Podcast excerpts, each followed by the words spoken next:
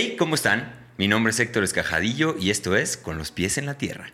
El día de hoy estoy súper, súper, súper emocionado y casi, casi que me pongo el smoking. Me puse esta gorrita. Eso. ¿no? Me puse la gorrita para recibir aquí a Fermín Cuarto. ¿Cómo estás, Fermín? Muy bien, gracias a Dios. Feliz de que se nos haga por fin estar por acá platicando.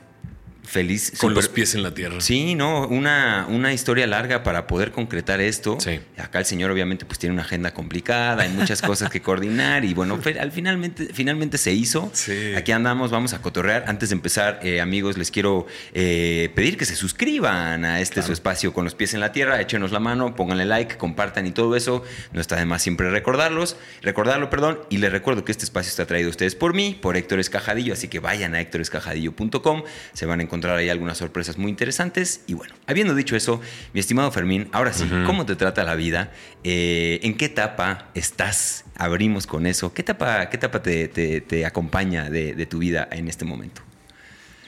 Wow, interesante. Pues eh, como te comentaba, estoy a punto de cumplir 49 años. Entonces es una etapa bastante interesante, muy interesante, muy agradable. Eh, los 30 y 40 pasaron muy rápido.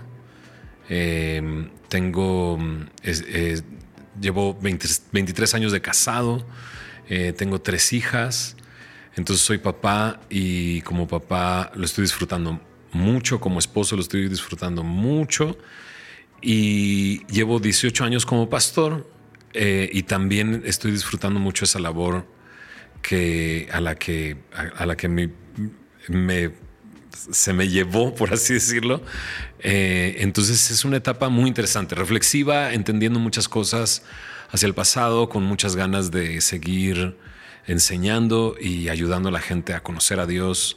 Eh, una etapa muy, muy padre, ¿no? Eh, estamos sacando un libro, entonces eso también es, algo muy interesante que comencé hace, durante la pandemia, precisamente, escribir libros, que no era algo que tenía este, proyectado, entonces una etapa muy padre, que estoy disfrutando mucho. Ok, excelente. Pues aquí está el libro. Al rato vamos a mencionarlo un poquito más. Sí, señor. También está esta gorrita que ahorita Fermín Sí. nos va a compartir en donde se puede conseguir el combo. Que a mí Eso. yo ya salí, se me, se me adelantó la Navidad. Exacto. Y, este, y aquí estamos. Antes de empezar también, un, este, obviamente un saludo, ¿no? A toda la, Claro. la pandilla Hermosillo, a toda la, a- a toda la banda. Una, una gran... eh, so- somos familia, o sea, realmente eso es lo que somos. Hace poquito estuvo Andrés con su esposa, su bebé, en mi casa, este, porque vinieron a festejar a la abuela que cumplió 90 años, creo. Entonces, los hermosillos son una... Es, es parte, es una, una, eh, familia extendida para nosotros, para mis hijas. Mis hijas ven a Héctor como su abuelito. Entonces, un saludo a toda la familia Hermosillo. Un saludo a todos ellos. Por que- donde que- están, Sí, porque no, están no, por todos y- lados. Y, y si los nombráramos a cada uno, nos Exacto. llevaría el programa completo. Entonces, Exacto. bueno, ustedes saben quiénes son. Todos. Yo- los ponemos en contexto porque, bueno, es mi, es mi familia, son, son mis primos, y por ahí es por donde yo conocí Exacto. a Fermín. Evidentemente, además de, de todo el tema de control machete y todo eso, eh, ahí está en el, en el radar y en la cercanía por ellos. Entonces, un, un abrazo a todos y cada uno de los hermosillo. Exacto. Eh, y bueno, habiendo dicho eso, ahora sí, mi estimado Fermín, eh, como es tradición en este espacio, eh, quizá mucha gente aquí ya te va a ver, ya te va a conocer, pero habrá otro, otro, otro, otra parte del público que no tenga idea de quién eres. Entonces, por ahí te invitaría a presentarte. ¿Cómo te presentas cuando vas a una reunión social, cuando estás conociendo a gente, digamos, en una fiestita, en un convivio?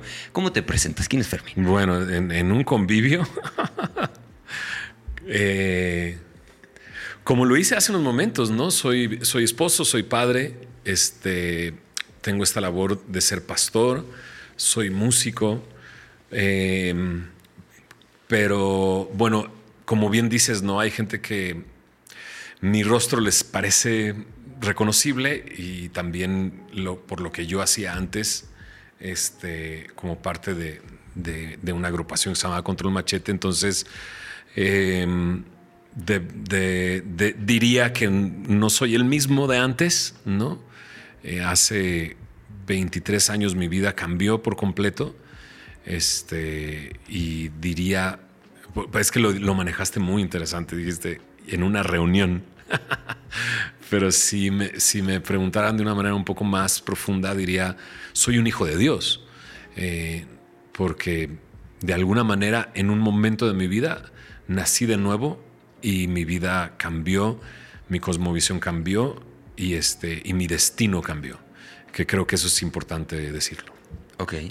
Entonces, eh, rapero, ¿no? Control machete, músico. Sí, totalmente. Eh, desde muy pequeño me gustó la música, eh, aprecié la música de una manera distinta a, lo, a como mi familia veía la música, por así decirlo, con, con más pasión, con, con como una, un objeto a descubrir y de una manera a comunicar lo que yo era.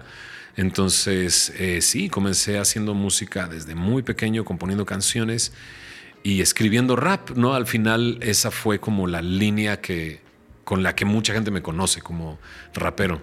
Ok. Ahora, en esta, si, tratamos de hacer una comparativa entre lo que haces hoy, que es, eh, que es, ser pastor, ¿no? y el rap, ¿en qué se parecen esos dos oficios? Se parecen mucho. O sea, de hecho, a través del tiempo he podido ver eso. Mi, pastor Héctor, tu tío, sí es tu tío, Tu tío, este, dice que el rap, o, que más bien, que los profetas de la antigüedad eran como raperos, eh, que transmiten un mensaje y que, y que su mensaje confronta a la gente. Entonces, de repente, se parece mucho. O sea, bueno, he hecho, me han hecho preguntas así a través del tiempo y yo siempre he creído que un rapero eh, en su naturaleza, en su formación, o sea, si lo, eh, si lo pones en una licuadora y lo mezclas muy bien y lo defines, ¿no? Por así decirlo, eh, un rapero es alguien que está comunicando un mensaje, un juglar, digámoslo así. para mí el rap es narrar lo que vives, lo que sientes.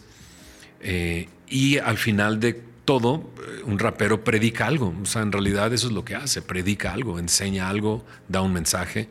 Entonces, sí, es muy, es muy parecida a mi labor en ese sentido de, rapero pastor. Ok. Eh, y, ahí, bueno, vamos a hablar, digo, todo el programa, la mayor parte, el mayor bloque, aquí tengo yo mis preguntas ya preparadas, que por cierto, muchas se descartaron, tengo muchísimas preguntas que hacerte, tengo demasiadas preguntas que hacerte. Pero de este tema de la música vamos a hablar poquito, nada más. Y, desde ahí quiero que me. Porque también, digo, ustedes pueden buscar a Fermín, esa faceta, quizás la que ha despertado más inquietud, ¿no? Hablar de control machete, que por cierto, a mí mi mamá me lo ponía cuando yo iba a la primaria. Y este, junto con Molotov, por ejemplo, eran estas bandas que, eran rebeldes y que hablaban este, con un lenguaje distinto y que, que, traían a la mesa diferentes temas, ¿no? Pero bueno, si ustedes buscan a Fermín o a, Control, van a encontrar mucha información de, este hombre como músico. Ajá.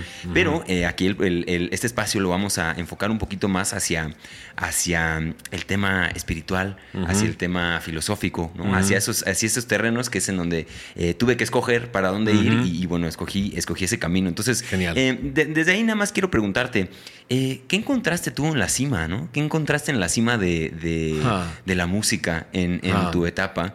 ¿Qué encontraste? ¿Cómo lo viste todo? ¿Llegaste ahí? ¿Y qué, qué fue lo que te encontraste cuando llegaste a ese momento por ahí de los años finales de los noventas, ¿no? Que fue donde, donde Control pues, reventó. Es, algo. Eh, yo soy una generación distinta a la actual y quizás distinta a la tuya. Y vengo de una región también distinta a la Ciudad de México. O sea, yo, soy de Monterrey, soy de San Pedro. Mis papás, eh, uno, eh, mi papá es de Marín, mi mamá es de Cadreita. O sea, vienen del rancho a la ciudad de Monterrey eh, se instalan en San Pedro, ahí forman su familia, pero, pero traigo arraigados muchas cosas. O sea, de, mi generación era una generación que atendía mucho a lo que los papás decían. O sea, realmente pedías permiso a tus papás para hacer o hacer o no hacer y demás. Entonces, eh, la, música eh, era mi más grande pasión desde chavo, pero no fue algo que mis papás vieran que funcionara para el futuro de mi vida, digámoslo así. Y más también en el contexto en el que estaba la música en ese tiempo en Monterrey, ¿no? O sea, bueno, sí, el movimiento grupero es muy grande desde, desde los ochentas Esa, la, música, la cumbia, el norteño y todo eso desde los 70s, 80s en Monterrey creció mucho, pero pues lo que nosotros nos dedicábamos que era rock slash rap, pues nadie hacía una vida con eso, ¿no? Entonces, eh, yo quería estudiar música. Mis papás mi papá me dijo, estás loco, o sea, o sea, no lo vas a hacer. Y entonces estudié medicina. Y la música se convirtió en una especie de hobby, que en, en ningún momento pensé que me iba a dedicar a eso o iba a hacer una carrera de eso. O sea, yo, yo estaba en medicina y me perfilaba, llegué hasta octavo semestre de medicina y me perfilaba a ser un doctor, o sea, básicamente eso. Eh, traía muchas ondas en mi cabeza bastante extrañas eh, con la muerte, con eh, la fascinación por la muerte y cosas así, que, que, fue a, la par lo que me atrajo hacia cierto estilo del rap que, que, comencé a escuchar y que comencé a proyectar, ¿no? Pero entonces em, me llegó muy rápido la fama o sea, no. Justo ayer platicaba con un amigo y le decía que muchos grupos de música le chambean años, años, años y llegan al éxito. Pero Control Machete encontró el éxito con la primera canción. O sea, no era algo que ni siquiera la disquera tenía proyectado algo así. Entonces, hago toda esta introducción para decir que encontré en la cima. Eh, lo peor de mí, digámoslo, no así, digámoslo así, eh, en, mi interior y mis más grandes miedos. Ahí fue, es lo que encontré en la cima. Entonces, em, muchos recorren, hacen un gran recorrido para llegar a la cima y de repente yo me encontré en la cima. No, no, o sea, no quiero despreciar el trabajo de mucha gente que estuvo involucrada durante ese tiempo en en lo que fue el proyecto de Control Machete, pero en realidad fue muy fácil llegar a ese lugar y de repente estar sonando y ser reconocido en muchos lugares. mi vida cambió muy rápido, o sea, de, un fin de semana, dos fines de semana, tres fines de semana y de repente ya eras una estrella en Monterrey y tienes que, y te sientes incómodo saliendo porque todos te piden autógrafo, foto, o sea, antes de, antes de esa oleada de, gente en el rock muy famosa, yo digo, digo de broma yo, pero la única famosa era Tatiana, era lo único, ¿no? Y de repente estás ahí y estás a la vista de todos y mi vida comienza a circular de una manera muy distinta. Entonces, ¿qué encontré en la cima? Encontré mi condición, encontré mi soberbia, encontré mi orgullo, hay, una frase que utilizan, ah, que han, utilizado a través de los años los fans de Control Machete y los raperos. El hip hop salvó mi vida, ¿no? Y para mí el hip hop em, magnificó lo que había dentro de mí, por así decirlo. Entonces, en el libro hablo un poco de eso. Eh, hay un capítulo que se llama Yo soy el control y está escrito en ese sentido, yo soy el control, donde llega un momento en que yo sentía que eh, era el amo del universo, ¿no? Y desprecié a mucha gente, hice a un lado mucha gente. Eh, y, eso creo que es lo que encontré. O sea, mi peor yo, por así decirlo. Ok. Ahora, en, esta, en este momento en el que tú, digamos que haces un cambio, ¿no? Haces un giro, encontraste, encontraste esto que es, que es, a la iglesia, Cristo, todo esto. ¿Cómo le explicas a alguien qué, qué pasó en ti, qué cambios hubieron adentro de ti? Para, para, un poquito ilustrar qué es lo que le pasa a un hombre cuando deja entrar a, Cristo en su vida, ¿no? ¿Qué, qué, qué pasa? Hablando de desde tu experiencia, porque seguramente cada quien será, será diferente, pero a ti, ¿qué fue lo que pasó? ¿Qué cambios sustanciales empezaron a ocurrir que, que te hicieron dar este giro ¿no? de, de, timón? Muy interesante. Em, em, es muy curioso, pero junto con llegar a la cima, em, conozco a, quien es mi esposa al día de hoy, Tere. Em, es, curioso, pero la conocí en mayo del 97. Control Machete comenzó como febrero del 97. Eh, o llegó así como a tener mucha fama por ahí de, principios del 97. Y entonces ella vivió esa etapa y ella eh, ya era cristiana, ya iba a una iglesia Y es realmente la primera persona que conozco cristiana en mi vida. Ya había conocido a una compañera en la escuela, pero no, pues fue muy, muy por encima su cristianismo, por así decirlo. No, no, no, nunca entablamos una conversación acerca del cristianismo, acerca de la iglesia, acerca de Cristo, acerca de la Biblia, nada. Entonces ella fue la primera persona que conozco de esa manera. Y, este, y cuando yo le hago preguntas, ella me regala una Biblia. Y creo que fue muy inteligente en ese sentido, porque no se enredó tratando de de alguna manera convencerme de algo o lo que sea, ¿no? sino que me regaló una Biblia. Y eso despertó en mí mucha curiosidad. A ver, a ver, vamos a ver, ¿cuál es tu, la diferencia de lo que yo creo y la diferencia de lo que tú crees? Yo, a mí me he enseñado en esto y empecé a buscar. Otra vez, tiene mucho que ver de dónde vengo yo. O sea, yo vengo de una sociedad muy mocha, vengo de una sociedad muy católica, vengo de una sociedad muy, muy, muy, muy religiosa. Eh, entonces, em, venía yo así, con ese trasfondo. O sea, es muy extraño, pero eh, Control Machete y las letras de nuestras canciones se proyectan de cierta manera, siendo muy agresivas, muy fuerte, muy in your face, ¿no? Por así decirlo. Pero éramos bien religiosos. De, o sea, la primera canción de Control Machete, la introducción de la primera canción lo dice, Guadalupano hermano. Es así de simple. Entonces, Em, estoy haciendo respuestas muy largas, ¿verdad? No, no, perfecto. Yo estoy completamente interesado en lo que estás diciendo. Entonces, me di a la tarea de tratar de resolver. Tú crees en esto y yo creo en esto. Y entonces muchas cosas se juntan. Esa llegada a la cima, eso de ver lo peor de mí. Y sucede algo muy eh, que me abrió un panorama que nunca había considerado en lo absoluto que fue la muerte de mi abuelo. Mi abuelo Teófilo fallece mientras yo estoy en Argentina y de repente se abre para mí en ese sentido una puerta acerca de la eternidad muy grande, o sea, muy grande. Fue así como, o sea, si se murió, tiene que estar en un lugar donde está, no puede ser todo el fin esto nada más, tiene que haber algo más después de esto y si hay algo más de esto, entonces ¿dónde está él? ¿Y dónde están muchos otros personajes de la historia? Porque ha habido miles de personajes en la historia documentados y demás, ¿no? Solo como un dato curioso, en mi mente solamente estaba Benito Juárez, no sé por qué, pero era Benito Juárez. ¿A dónde está Benito Juárez? Simplemente por el hecho de que Benito Juárez lo aprendí en los libros de historia y está documentado que existió, simplemente por eso, ¿no? Venía a mi mente, ¿dónde está él? ¿Dónde están otros personajes de la historia? ¿Dónde está mi abuelo? Y de repente llegó la pregunta, ¿dónde voy a estar yo si me muero? Y entonces me di cuenta que tenía terror a la muerte. Y ahí, y ahí radica el, primero de mis cambios y de, de, mi, de mi despertar en Cristo, por así decirlo, ¿no? Entonces voy a la iglesia, escucho varios mensajes, los, los mensajes empiezan a ser muy personales hacia mí. O sea, y no estoy hablando de que alguien habló conmigo, no.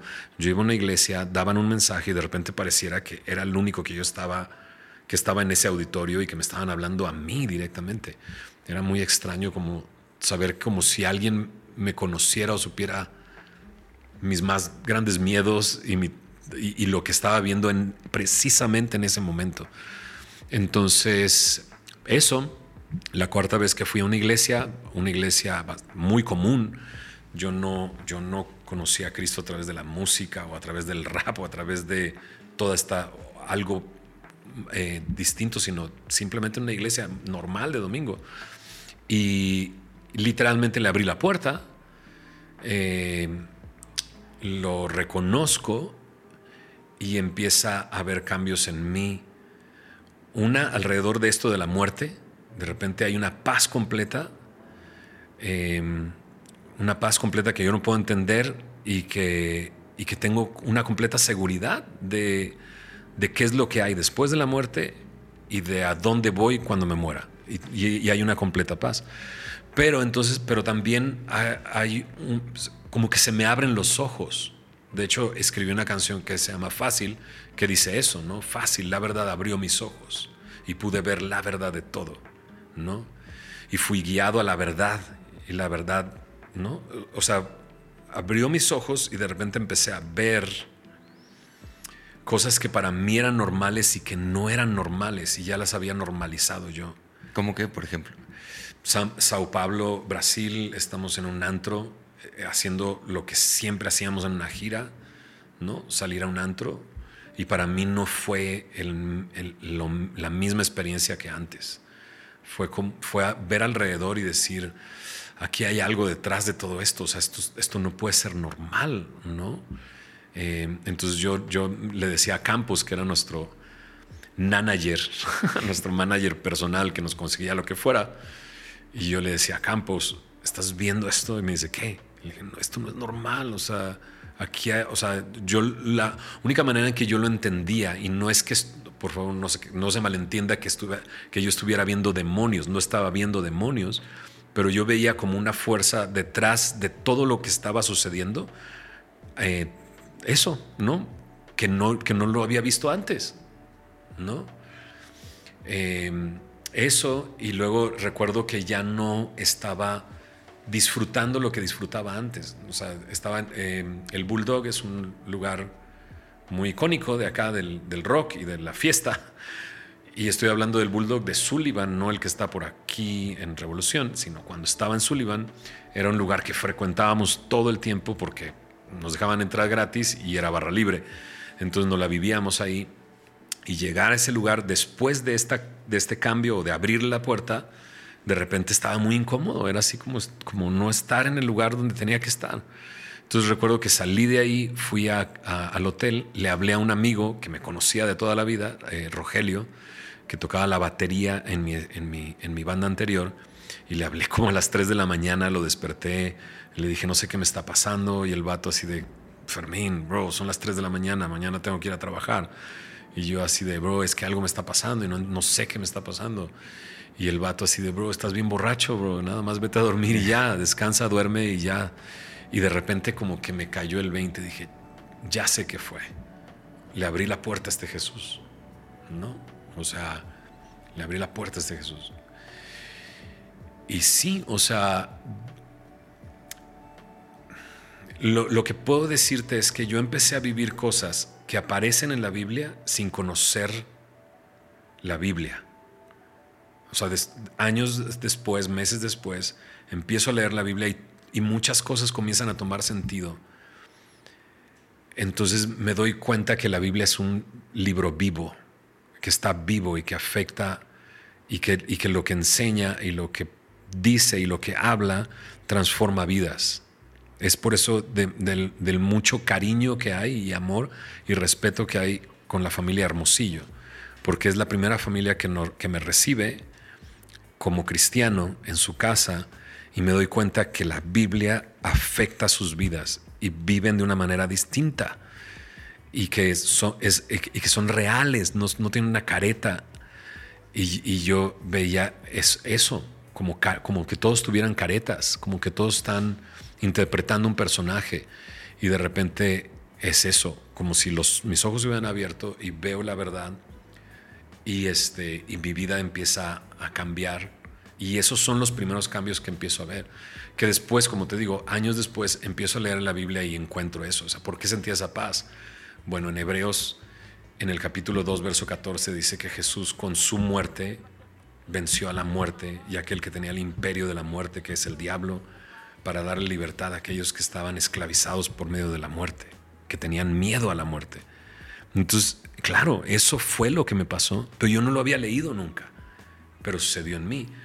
Y así una y otra, y, y muchas cosas más. O sea, tengo muchos ejemplos de cosas que comencé a vivir en ese tiempo y que muchos años después comencé a entender y lo leía en la Biblia.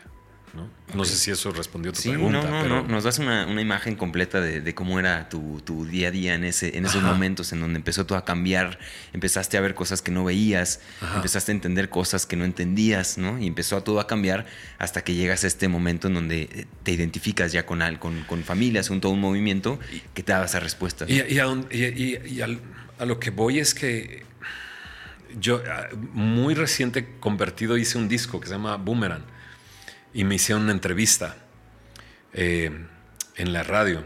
Un personaje que aún sigue siendo muy eh, reconocido en, el medio. pero fue muy directo conmigo y me dice, a ver, ¿tú crees en esas cosas? ¿No? ¿Tú crees en, esos, en esos rollos? hasta la Biblia, no manches.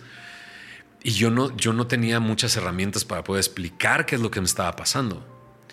Eh, pero a lo que voy es que, em, lo que lo que Cristo ofrece en la Biblia es una, nueva vida, un nuevo nacimiento y lo encuentro a través de toda la Biblia. O sea, toda la Biblia me habla de, de, eso. O sea, hay un momento en el que dice en los profetas, te voy a quitar el corazón de piedra, te voy a dar un corazón de carne, un corazón nuevo, un espíritu nuevo en mí, donde voy a poner tu palabra en tu corazón y en tu mente y las voy a, a meter ahí, ¿no? Para que puedas vivir mi voluntad. Y eso es lo que estaba viviendo. Pero luego avanzas a través de la Biblia y encuentras más adelante que aquel que está en Cristo, una nueva criatura es, las cosas viejas pasaron y aquí todas son hechas nuevas y comienzas a ver esa transformación. Entonces, todo, Antiguo y Nuevo Testamento, están completamente relacionados y hablan de esa nueva vida. Entonces, lo único que le dije a esta persona es, eh, mi vida cambió y entiendo lo que dice la Biblia, pero tuvo que haber un despertar en mí, tuvo que haber una revelación.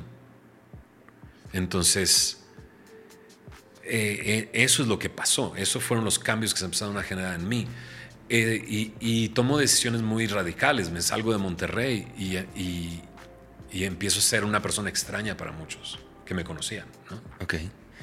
Y si, nos vamos por partes, para, para, para, tratar de dar contexto también a, aquí a mucha gente sobre muchos términos, ¿no? Hay, aquí ya, ya estamos tocando algunos como, como bueno, no sé si, si califica como, como tal o es, mucho más que eso, ¿no? Pero Cristo, ¿no?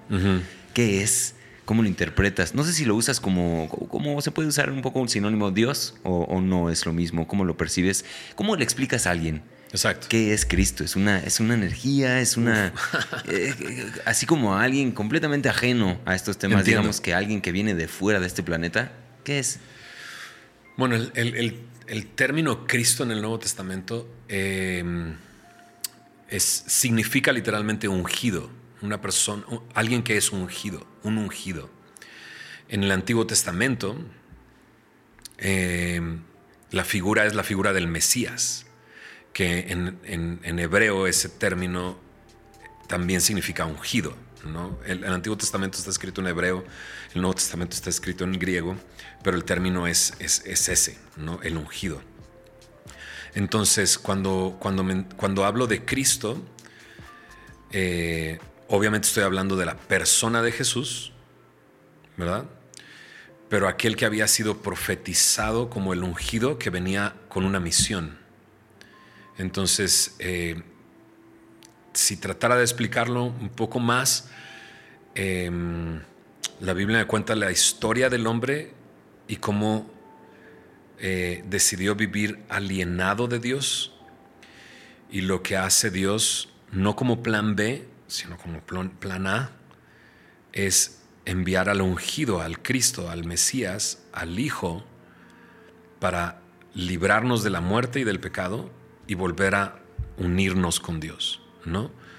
Entonces Cristo es eh, completamente Dios, pero completamente hombre en, esta forma humana como Jesús, viviendo en un tiempo, en un espacio, en una cultura, en una región, eh, mostrando ser la imagen del Dios invisible, transformando cada lugar al que, en el que caminaba, en el que estaba, en el que hablaba, eh, que pisara, ¿no?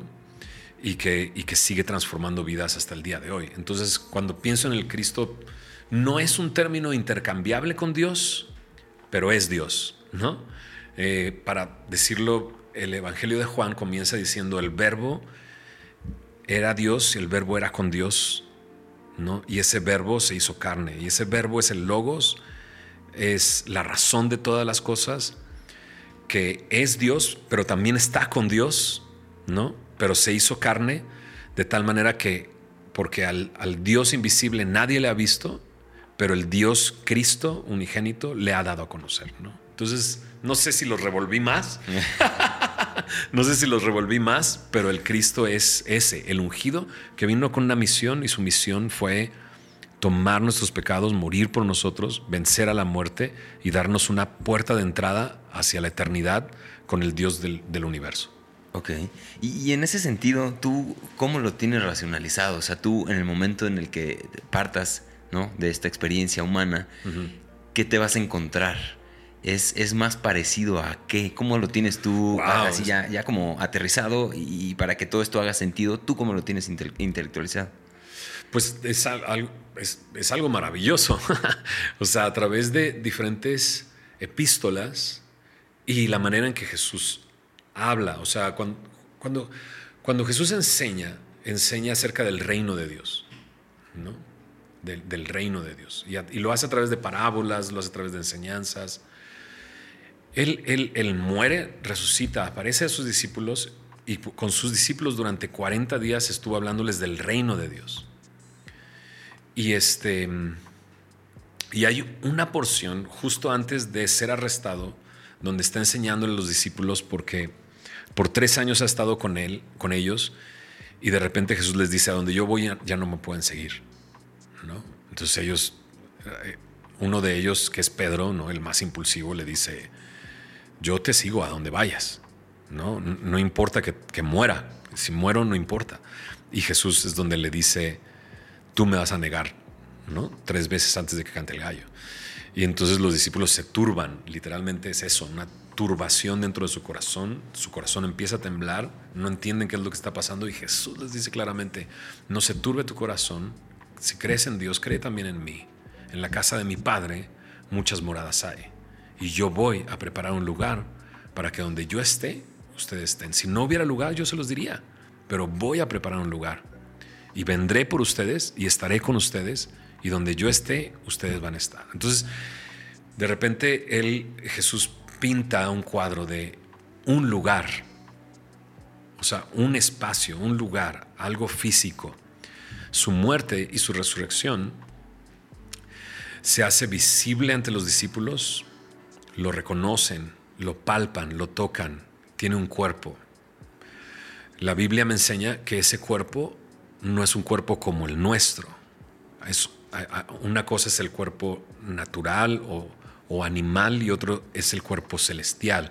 Esto está en 1 Corintios capítulo 15. Pablo lo desarrolla de una manera muy, muy interesante donde habla de cómo esto mortal se tiene que vestir de inmortalidad, esto corrupto se tiene que vestir de incorrupción. Y, es, y de lo que me está hablando es que Jesús tiene un cuerpo glorioso y su promesa es que aquel que ha creído en Él, Dios le dará un cuerpo glorioso como el de Él, adecuado para el lugar donde estaremos con Él. ¿Me explico? Entonces, como lo tengo entendido a través de la Biblia y a través de diferentes pasajes, es que es un lugar físico, es un lugar donde vamos a desarrollarnos como lo hacemos el día de hoy, vamos a comunicarnos, vamos a hablar, vamos a vernos, vamos a tocar, vamos a comer, vamos a trabajar, vamos a hacer muchas de las cosas que hacemos aquí, pero sin este estorbo ¿no? que hay en nuestro cuerpo y que sigue teniendo todo cristiano, que es el pecado. O sea, y, ese es, eso es, esa es la, transformación. La Biblia habla de la redención completa. Y eso es algo muy interesante, para mí es algo muy interesante, porque en, el momento en que tú crees en el Señor Jesús, crees en la obra que Él hizo en la cruz, crees que Él es el Hijo de Dios, entonces hay un nuevo nacimiento y ya no eres condenado por tu pecado, pero la presencia del pecado continúa en ti. Entonces hay una, digámoslo así, como una previa, como un, como un preview, y ese preview que la Biblia me lo enseña como una garantía es el Espíritu Santo. Y eso es lo que transforma a la vida de las personas. Por eso ya no eres el mismo, ya no eres igual. Estás viviendo otra vida, una nueva vida, con una cosmovisión completamente distinta. Y esa, en esa nueva vida, pero la presencia del pecado sigue ahí. Y dice la Biblia, gemimos por, por la redención, por el momento en que llegue esa transformación, ya sea a través de la muerte física, o a través de lo que la Biblia también enseña, una transformación en un abrir y cerrar de ojos, ¿no? Cuando el Señor venga por nosotros. Al, fin, al final, sea a través de la muerte o a través de la transformación, Eh, él nos da un cuerpo nuevo y estaremos en un lugar y como te digo, nos vamos a desarrollar de una manera increíble, pero ahora ya sin la presencia del pecado, sin la presencia de la maldad, en un, como dice ahí la Biblia, en un reino de justicia y paz, que todo hombre, toda mujer anhela. O sea, e, e, eso es lo que nos motiva y nos mueve constantemente día a día, que haya justicia y que haya paz. Y Jesús es ese príncipe de paz que llegará a reinar como el rey de reyes un reino de justicia y paz. Entonces, me emociona porque porque es como este lugar pero glorificado, ¿no? Es como este lugar pero increíble. Es este lugar pero entendiendo todas las cosas con, con una mente em, que recuerda el pasado. O sea, yo lo que entiendo en la Biblia es que no es que, ¡pum!, se borró el cassette y ni siquiera, porque entonces no valorarías el estar en ese lugar. Sabes y entiendes quién eres, ¿no? Quién eras, quién eres, pero en un, en un, en un cuerpo nuevo, glorificado, en un lugar donde te vas a desarrollar, donde, donde habrá tiempo, no, no estás llegando, la Biblia no pinta un lugar etéreo donde no hay tiempo y no hay espacio, sino pinta un lugar donde hay espacio y hay tiempo. En el cielo hay música, y eso me fascina porque la música requiere de tiempo. No puede haber música si no hay tiempo. Entonces de repente mi esposa dice, cuando me muera, ¿qué onda? Ah, ah", ¿no? Y es maravilloso porque dices, no, o sea, porque de repente la palabra eterno se vuelve algo así como un vacío enorme. Y dices, ¿qué voy a hacer? Pero no, la eternidad tiene tiempo, ¿no? Y eso es algo maravilloso podríamos, podría hablar mucho más de todo esto, pero eso es lo que más o menos podría resumir y entender este, en eso. Entonces, sí, la, yo, yo creo que la, Biblia dice que toda la creación, no solamente los hijos de Dios, sino toda la creación, la creación, la tierra, eh, los árboles, los, animales gimen a una como nosotros para que llegue ese momento en que la corrupción se detenga. ¿Ya? Ok. Y en ese sentido, porque digo, aquí estamos hablando de, todo lo que viene escrito en este, en este libro, ¿no? En la Biblia. Y desde ahí, el, la, mejor manera, según tu, experiencia, para poder entender los mensajes que están ahí escondidos, que como bien lo, lo, compartes, está escrito en diferentes formas, ¿no? Em, ¿Qué, qué, qué, conviene más? ¿Acercarnos a una interpretación textual de lo que dice el escrito? O hacer como una especie de interpretación eh, mm. abstrayéndonos de lo que literalmente dice, porque también en ese nombre se han hecho, pues hay que decirlo, ¿no? Algunas atrocidades, ¿no? O sea, también por interpretar esto a conveniencia, ya cuando entra la mano del hombre, empieza a haber ahí, eh, pues, pues una corrupción, como, como bien lo anotas. Totalmente. Entonces, desde ese, desde ese punto, ¿qué, ¿qué, deberíamos estar haciendo con la Biblia? Eh, y, igual sin extendernos demasiado, porque también nos, nos podríamos ir... Sí, no, no, este, podríamos, sí. no, son muy amplias. Pero... Son muy amplias y, y solamente en la, al formular tu pregunta hay muchas muchos stops para decir, a ver, esto, esto, esto, esto, esto mil cosas, mil cosas. De acuerdo. Yo, eh, básicamente, yo creo que, por, por, ejemplo, dijiste, esas cosas que están escondidas, para mí no están escondidas, están reveladas. Okay.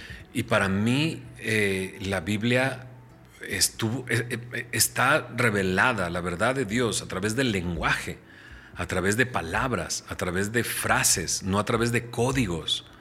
Entonces, para mí la Biblia no es un libro de códigos, es un libro que puedes leer y que puedes entender y que puedes estudiar. Y lo puedes estudiar de la manera que cualquier otra cosa puede ser estudiada, a través de la observación.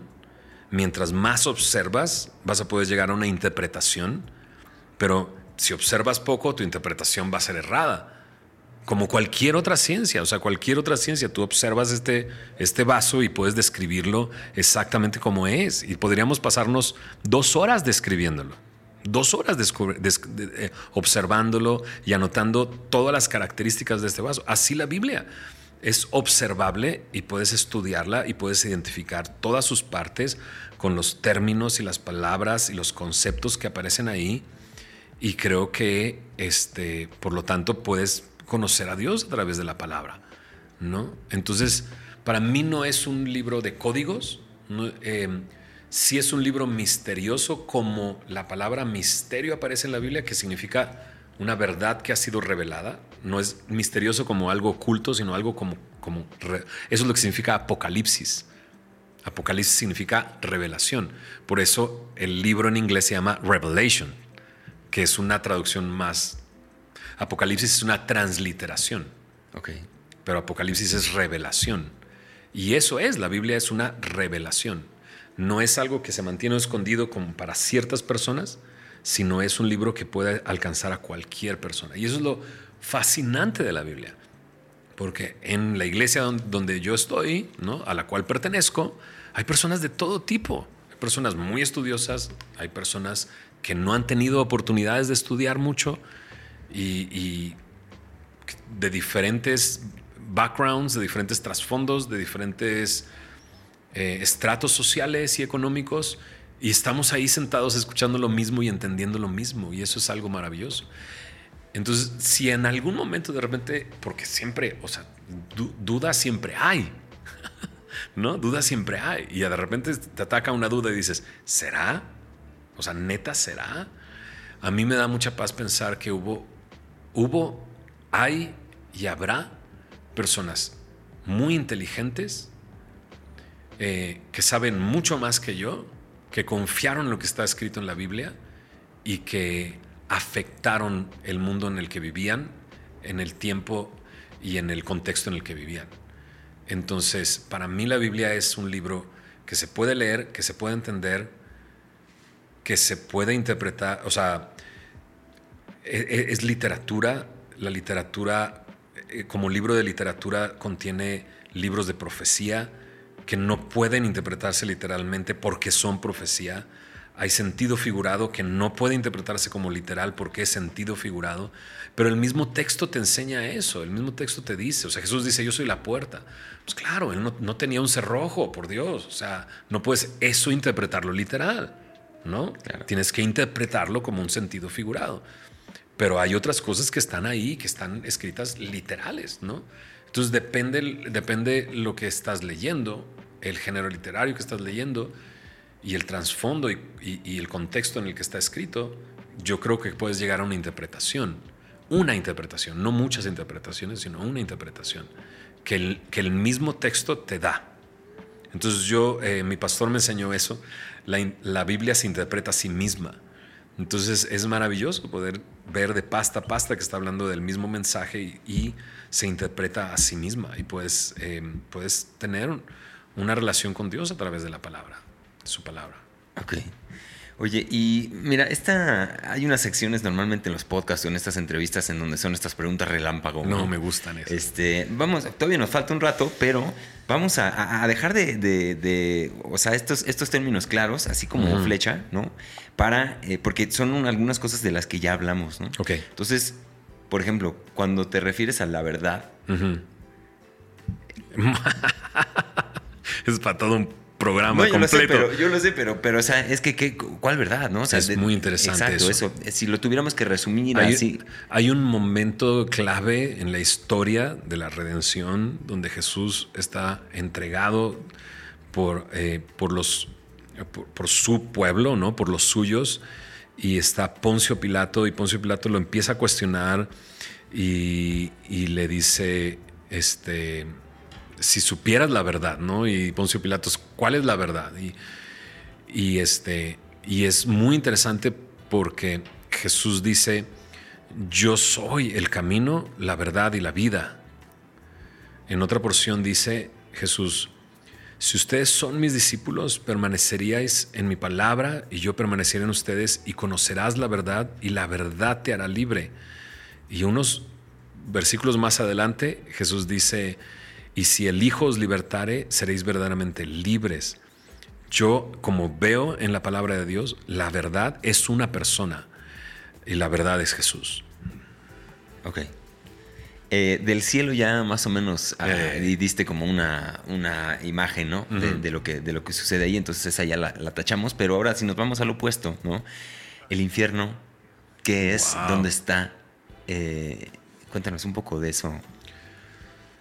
También es un tema muy interesante en la Biblia. Em, diferentes términos se utilizan en la Biblia para hacer referencia a este lugar, pero precisamente en Apocalipsis eh, me menciona que el infierno aún no, ha sido, inaugurado, por así decirlo. Eh, pero si quisiera simplificarlo, o sea, simplificar el término, em, el cielo es el cielo porque Dios está ahí. Y el infierno es el infierno porque el Dios, creador de todas las cosas del universo, no está ahí. Digámoslo de esa manera. Si quisiera simplificarlo de una manera muy sencilla. Eh, ¿Dónde está? Eh, la Biblia no es muy clara con respecto a dónde está. Existe, existirá. Em, se describe, sí, como un lugar de juicio, como un lugar de crujir de dientes y fuego que no se, que no, que no se consume, que no termina de consumirse. Entonces, em, creo que lo definiría así. Pero también tendría que decir una cosa. Mucha gente piensa, y la Biblia no enseña eso, que Dios creó el infierno para enviar a los pecadores hacia allá. Y, eso, eso, eso, eso no está en la Biblia, eso no existe en la Biblia. Si alguien lo ha utilizado en algún momento para poner miedo en personas y demás, eso es otra cosa. Pero la Biblia no enseña que el infierno haya sido creado para echar a los, a los, este, a los pecadores en ese lugar. Eh, hay, un, hay un reel que está por ahí en internet y yo sé que todo, todo lo que las redes sociales te dan es por el algoritmo que si tú ves cosas vas a recibir todas esas cosas. Pero ahí está, una, ahí está una, una esposa diciéndole a su esposo en el coche y le dice, ¿es cierto que Dios está enviando a los pecadores al infierno? Y dice, no, ¿no? Y lo explica bien sencillo. Él dice, este, no, todos nos dirigimos hacia allá, pero Dios está dando una salida para evitar llegar a ese lugar. O sea, no es que Dios esté enviándonos allá. Y eso es muy claro en la Biblia. La Biblia, perdón, yo sé que eran preguntas rápidas, pero son muy, muy extensas este tipo de respuestas. Eh, termino con esto. Eh, Jesús dice, el Hijo del Hombre no ha venido para condenar al mundo, sino para que el mundo sea salvo a través de él. Entonces, no es Dios el que te condena. ¿Quién es el que te condena entonces?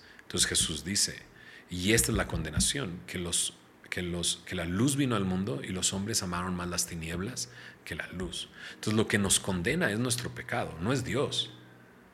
¿no? Claro.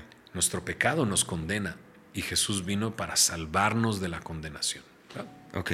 ¿Y ahora qué tan, qué tan viable o válido ves tú eh, entender que el cielo y el infierno ocurran aquí mismo? Que sean un poco también en esta misma experiencia, en este mismo lugar, también existe la ausencia de, de Dios o hay estos lugares en donde estamos eh, viviendo, experimentando un cielo. ¿Qué tan, ¿Qué tan viable o qué tan confundido está ese argumento? No, no es, no es, no es nada extraño. O sea, cuando Jesús llega, estoy hablando del Jesús, el verbo hecho carne, se presenta y él, eh, ya hay alguien, un precursor enviado por Dios, que es Juan el Bautista, y que anuncia arrepentidos porque el reino de los cielos se está acercando frase muy interesante, ¿no? Y cuando Jesús comienza a predicar, repite las mismas palabras del precursor de, Juan el Bautista, arrepentidos, porque el reino de los cielos se está acercando. Entonces, es una frase muy interesante, muy, interesante y muy, muy bella como para ir eh, entendiendo y, y separando y todo, pero simplemente es esto. Jesús a donde llegaba, el reino de Dios estaba ahí. Y eso también es fascinante. Perdón que he dicho mucho eso, pero a mí me fascina todo esto. Jesús, el lugar donde llegaba, transformaba el lugar.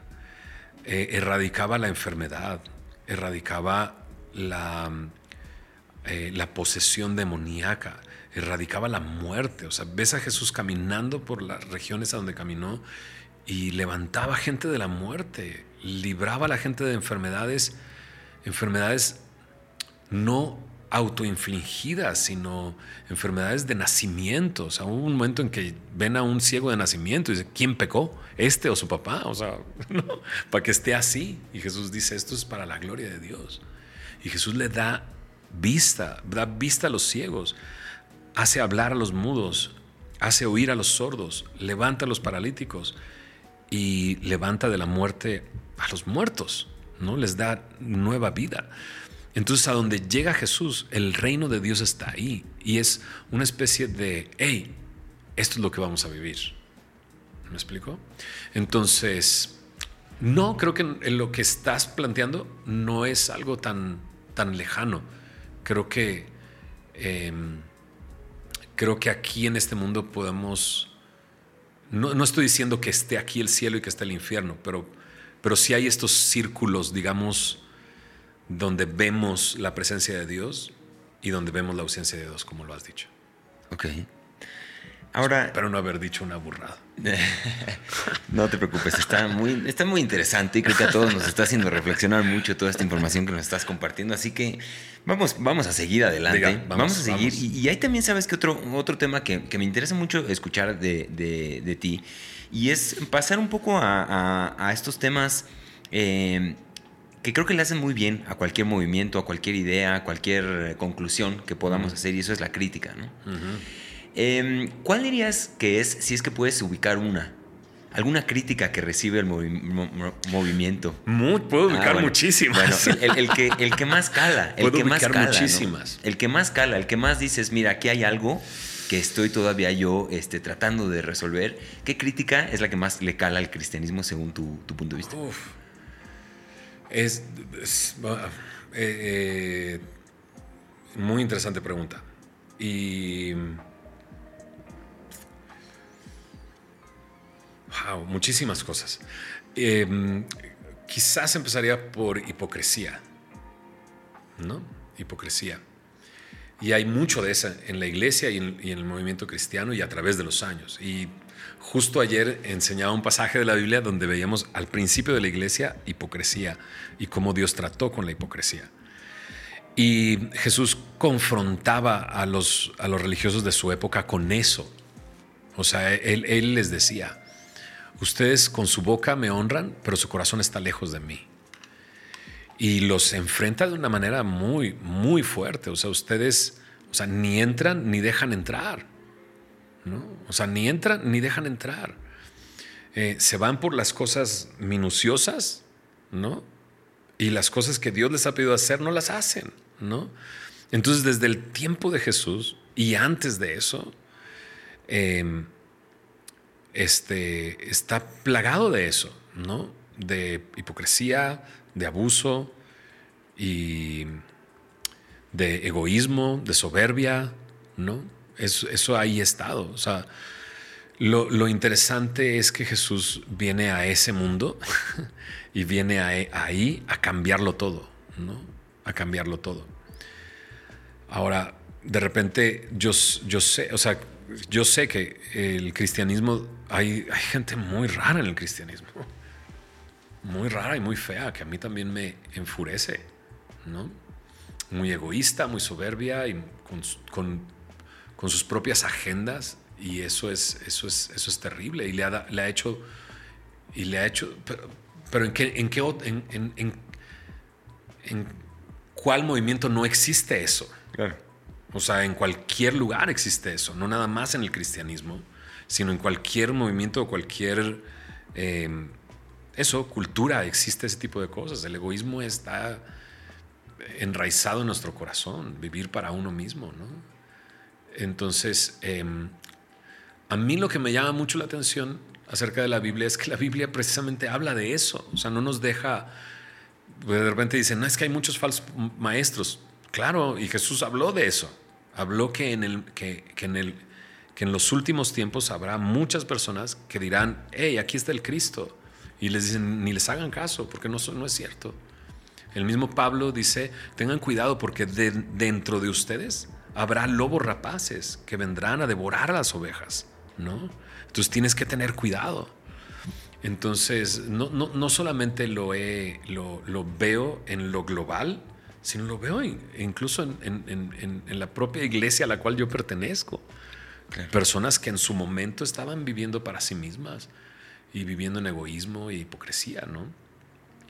Entonces, hay mucho criticable en el cristianismo, demasiado. Podríamos también hacer todo un podcast eso. y, ahí está otra, esta otra palabra, ¿no? Que, que, existe, que quizás más desde este lado, si hablamos de lobos, ahora quizá hablando de ovejas, ¿no? Eh, porque también es, es, es muy, eh, muy visto que esto se convierte en un estilo de vida, ¿no? Eh, que se convierte en una forma de vivir, de interpretar todo, un lente a través del que todo pasa, ¿no? Eh, y hay esta otra palabra que también se escucha mucho allá, afuera, que es el fanatismo. Desde donde tú estás, ¿cómo se ve el fanatismo? Esto sería como, tendría alguna implicación, algún riesgo para alguien que se deja ir como, decimos acá en México, como gorda en tobogán. Este, ¿no? Como dicho, dicho popular. Este, pero, pero ¿cuál es el, cuál es el, cómo se ve el fanatismo? ¿Y cuál es el riesgo? de convertirnos en fanáticos, entendiendo que esto despierta una pasión muy grande, ¿no? Que modifica las vidas de las personas. Pero, pero ¿cómo se ve esta, este, este concepto desde donde tú estás parado? Muy interesante. Eh, sí, ¿por dónde comienzo? Eh, me, me me, encantó llegar a Semilla de Mostaza porque en mi pastor, y eso, eso se ha mantenido a través de los años, somos una iglesia que, que invita a la gente a razonar, no a creer ciegamente algo. Es algo muy interesante eso. Escribí una canción hace tiempo donde digo eso, mi fe no es un paso al vacío. a veces pensamos que la fe es un paso al vacío, pero no otra vez. La Biblia no dice eso, ¿no? Este, no, no, no dice eso. Eh, y, yo soy de las personas que el primer mandamiento que aparece en la Biblia, o el primer mandamiento de Dios, es amar a Dios con todo tu corazón, con toda tu alma y con toda tu mente. Y eso me llama mucho la atención. Por lo mismo que, que acabamos de hablar acerca de la Biblia. Porque la Biblia puede ser estudiada, observada y razonada. Entonces yo creo que Dios quiere que ames a Dios con tu mente también. Entonces tienes que razonar las cosas. Entonces, si hablamos del fanatismo como tú lo estás hablando, eh, pues sí, o sea, si hay movimientos y hay iglesias, tristemente, donde, donde el pastor, digámoslo así con todas las letras, el pastor es un ser opresor y, y nefasto y abusivo, donde le dice a la gente, ¿crees lo que yo te diga? Y lo crees y ya. O sea, y de eso hay mucho. Y ah, bueno, creo que se ha puesto de moda en Netflix y en todas las plataformas todos estos tipos de documentales donde una persona así lleva a las personas a... Y, yo y mi esposa las vemos y, estamos así de, pero ¿cómo, pero ¿cómo pueden creer esas cosas? ¿A quién se le ocurre creer esas cosas? Pero son personas que lo que hacen es no enseñan la Biblia, enseñan lo que ellos quieren enseñar y utilizan la Biblia, ¿no? Y, utilizando la Biblia puedes crear cualquier barbaridad de cualquier cosa. Entonces yo veo esos documentales y esto, y, ellos creen, y dices, ¿quién les dijo eso? Yo creo totalmente en, decirle a la iglesia, ven y entra con tu cerebro y entra con tu mente y, razona junto conmigo estas cosas y entendamos quién es Dios y conozcamos quién es Dios, ¿verdad? Entonces el fanatismo desde la perspectiva donde yo lo veo es muy triste. O sea, hace muchos años Héctor me... Eh, teníamos una banda que se llamaba la banda Semilla y, era una banda genial, la neta. No, no porque yo formara parte de ella, pero estaba genial, la verdad. Mucho funk, mucho gospel, muchas voces increíbles, rap, o sea, ¿qué más quieres? Todo, todo estaba ahí. Y con ese grupo íbamos a diferentes lugares y compartíamos la música. Y una vez fuimos a una iglesia, al aniversario de una iglesia, en Texas, en un pueblo de Texas, no me acuerdo cuál pueblo era, no sé si, no, ni me acuerdo. Y llegamos ahí y yo estaba recién casado, extrañaba a mi esposa, a mis hijas acababan de nacer. De repente estábamos en este aniversario de la iglesia y llegaron 15 personas Era así como, ¿qué estamos haciendo aquí? Somos más en la banda que los que están aquí en el concierto, ¿no? Y, y yo todavía no entendía muchas cosas. Yo todavía no entendía muchas cosas. Yo veía esa banda como una banda para estar en la calle hablando del amor de Cristo a muchas personas, pero no en un aniversario con un grupo de personas que ni siquiera trajeron a sus familiares y nada más vinieron a sentarse ahí a ser entretenidos, ¿no? Y yo así como, yo ardía por dentro. Y mi pastor me dijo, hey, el campo misionero también está dentro de la iglesia. Entonces, yo no soy eh, crédulo en pensar que todas las personas que van a Semilla de Mostaza son creyentes y tienen una nueva vida y están haciendo las cosas bien para Dios y viven para Dios. No soy ingenuo en pensar en eso.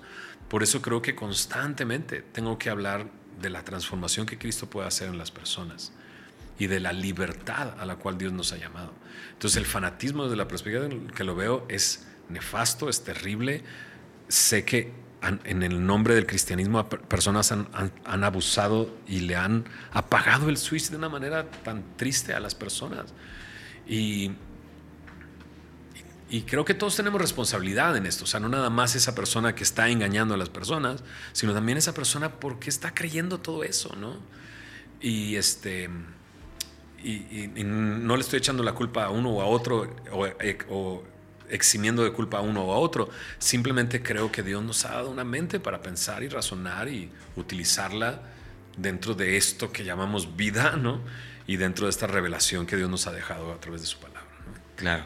Me resuena muchísimo esto que dices de, la mente, ¿no? De, cómo, de cómo hay que usarla. O sea, si te la dieron, te dieron un criterio y te dieron un pensamiento, Totalmente. pues duda, cuestiona, saca tus conclusiones como lo haces en todos lados de la vida. Totalmente. Eso, eso, a mí me fascina de lo que nosotros estamos participando, de lo que estoy participando dentro de Semilla. Que esa es la idea, o sea, que vaya la gente y, no nada más escucha a una persona, sino que le ayudemos a razonar y entender y a formar un criterio, porque a final de cuentas, yo le puedo decir qué hacer a las personas, ¿no? pero yo no los voy a acompañar a su casa, no, o sea, no voy a estar ahí cuando tomen decisiones. Es como cuando tú estás criando a un hijo. Tú estás criando a un hijo y tú tienes que darle las herramientas suficientes para tener un criterio de quién es él, quién es un semejante, quién es una persona, quién es Dios, qué es el mundo y darle todo ese criterio porque yo no voy a estar ahí. O sea, cuando están chiquitos, pues los sientas en la silla y le dices, aquí se queda. Pero ya cuando están grandes van a salir de la, por la puerta y van a estar en un lugar donde yo no voy a estar. Y yo espero haber utilizado todas las herramientas que yo tengo ¿no? para que, crear un criterio y que es ellas, que en este caso mis hijas, tengan el criterio para tomar las decisiones que, que, sean las mejores para ellas. ¿no? Entonces eso creo que es bien importante. O sea, creo que eh, eh, eso es muy importante, utilizar la mente. De acuerdo.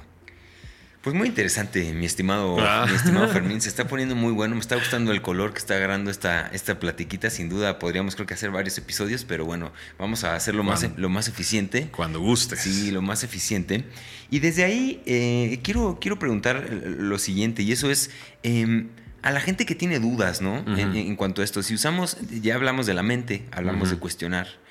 Eh, está todo este tema de, de, creer que estas cosas pasaron, ¿no? Porque estos fueron eventos reales. ¿Qué te mm. hace a ti eh, tener la certeza? Digo, sin duda hay, un elemento de fe, ¿no? Pero, pero ¿qué, cosas o qué argumentos has encontrado tú en tu caminar que distinguen lo que dice la Biblia y lo que dicen todos estos relatos a diferencia de pues cualquier otra cualquier otro mito o cualquier otra historia que se puede crear en torno a lo que sea esto pues tiene muchos años tiene, tiene ya un poder y, hay muchos elementos pero tú cuáles has encontrado que te hacen rebasar este primer cuestionamiento de hey ¿Esto fue real? Exacto. ¿O es un cuento, no? Este, ¿Qué le dices a esa gente que tiene esta duda y, desde dónde tú has encontrado respuestas? Eh, registros históricos, básicamente eh, me da mucha seguridad eso, ¿no? O sea, cuando leemos Plinio, Josefo, encuentras ahí referencias al Jesús de Nazaret, incluso hace referencias a la resurrección. Eso es algo muy interesante.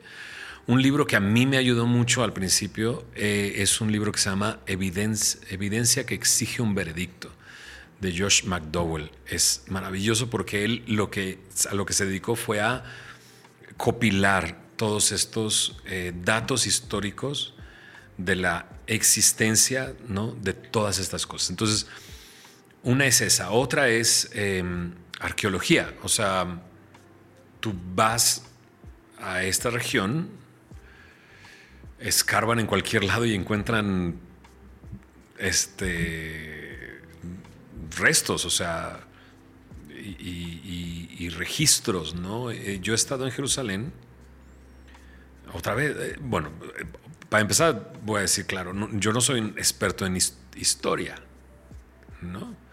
Pero estos libros me han ayudado con gente que se dedica a eso. Eh, he ido a Jerusalén, no soy un arqueólogo, pero puedo ver ahí evidencias arqueológicas de los pueblos y de los lugares. Difícilmente hay algo en la Biblia que no tenga una referencia arqueológica. ¿Se entiende? Sí.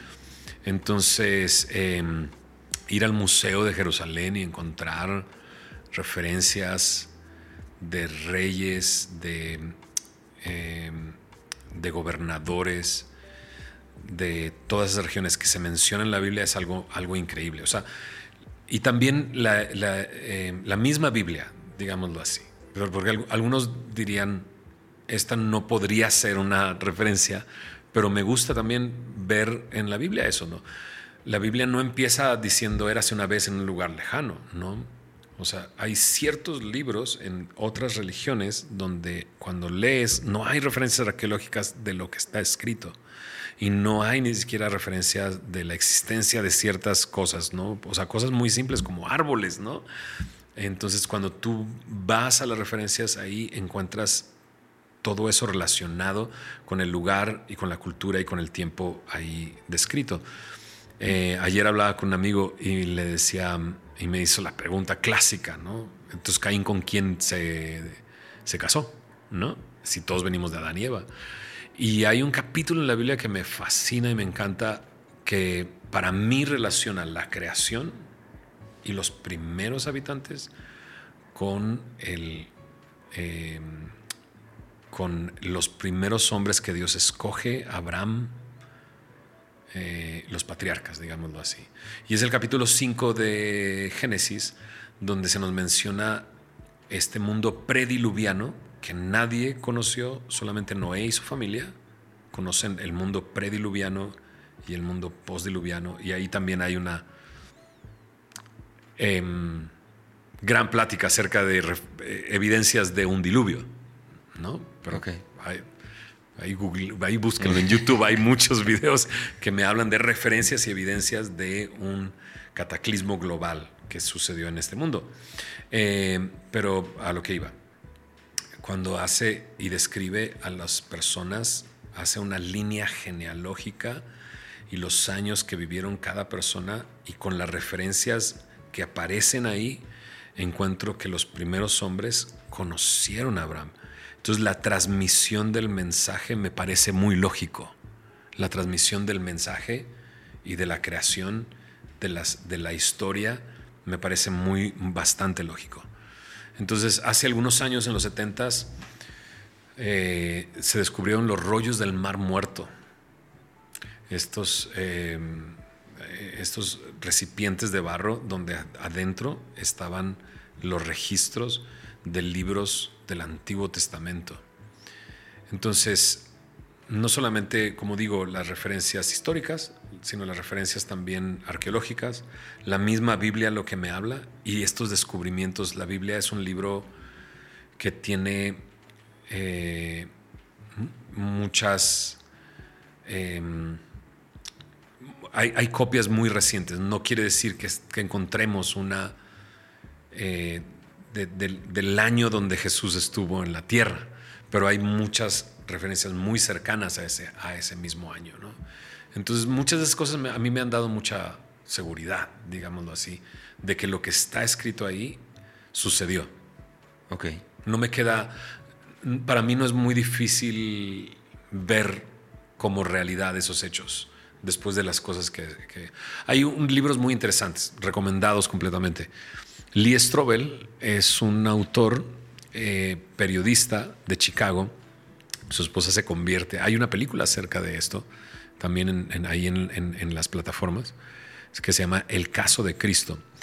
Él, su esposa se convierte y él como periodista se da la tarea de evidenciar que todo lo que cree su esposa es una fábula y es un cuento y se puso a entrevistar arqueólogos, se puso a entrevistar a historiadores, viajó a Medio Oriente, a Londres, entrevistó a mil personas y después de entrevistar y, eh, lo único que encontró fue evidencias de que esto es algo histórico. ¿no? Entonces, él escribió el libro El caso de Cristo, que es muy bueno, una gran, una gran em, libro de referencia, pero también tiene el caso de Dios, el caso de la fe. Entonces se ha dedicado a verlo desde una perspectiva periodística, todo lo que, todas estas preguntas. Entonces son una gran referencia también. Ok. Em, ahora, si avanzamos uno de estos otros temas que, también creo que mucha gente, le, bueno, hablo por la gente, ¿no? a, mí, a, mí, a mí me interesa mucho. Y, es este concepto eh, antagónico de, Cristo, eh, que es Satanás, ¿no? ¿Qué hay con eso? Eh, danos como una, idea como muy general de, qué se trata, ¿no? Porque acá en México... Me encanta que tu pregunta ya es una idea general. Sí, una idea general, porque digo, sí es... ok, otra vez, eh, otra vez, hay la cultura popular acerca del diablo y lo que la Biblia dice acerca del diablo, ¿no? Entonces, la, la primera aparición de este ser antagónico aparece después de la creación del hombre y la mujer. Y aparece representado a través de una serpiente que habla em, y dialoga con la mujer. Y lo que hace es presentar, digámoslo así, una tentación. Y la mujer, cae, la mujer y el hombre caen. El responsable es el hombre. Aparece ahí. Pero esa es la primera referencia que aparece. Y luego tú vas avanzando a través de la Biblia y, lo y encuentras esa referencia una y otra vez. Y hay diferentes referencias. Entonces, para entenderlo como la Biblia lo presenta, Satanás no es el antagónico de Cristo, porque Cristo es el verbo y el verbo es Dios. Y Dios no tiene comparación con nada, porque Dios es el creador de todas las cosas. Y en eso incluía a Satanás. Entonces, como la Biblia lo presenta, es que Satanás era un ángel creado por Dios, que en su momento, añadiendo rebeldía a su carácter, se rebeló en contra de Dios. Y podríamos decir que es un ángel caído, ¿no? Y hay varias referencias acerca de esto en los libros de los profetas, donde ubican a este ser en el Edén y, este, y, lo presentan de esa manera, como un ser creado. Es un, eh, en, ese sentido no tiene la misma estatura de Cristo. ¿no? Hay una gran diferencia entre, todo esto. Es un, es, es un ser muy interesante porque se comporta como cualquier enemigo, eh, o sea, como cualquier antagónico, como cualquier eh, adversario. De hecho, eso es lo que Satanás, la palabra Satanás significa adversario. Diablo, la palabra diablo significa calumniador. Entonces, se presenta como cualquier enemigo. cuál es la mejor estrategia del enemigo? Hacerte creer que no existe, básicamente, ¿no? Entonces, em, no, la Biblia lo presenta como un ser que existe, eh, como un mentiroso. Jesús lo define así como homicida desde el principio, que busca matar desde el principio, y como mentiroso y padre de mentira, ¿no? Entonces, así, así se presenta a través de toda la Biblia. Y es, es, es un personaje que es muy interesante al final de los tiempos en el Apocalipsis, porque es un engañador que pareciera que se ha creído su propia mentira y que pareciera que su enfoque está completamente eh, creyendo que él va a obtener una victoria.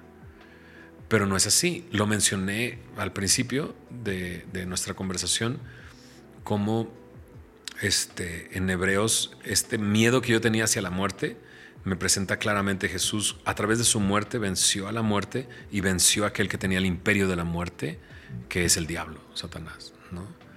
Entonces, a grandes rasgos creo que podría decir eso, podríamos decir mucho más acerca de este personaje. Pero creo que lo, lo que la gente creo que más debe de saber es eso, ¿no? Satanás no está a la altura de Dios o está a la altura de Cristo. Claro. Este, es un ser creado que tiene un destino y tiene un final. Claro. Y, en ese aspecto, alejándonos un poco de esta.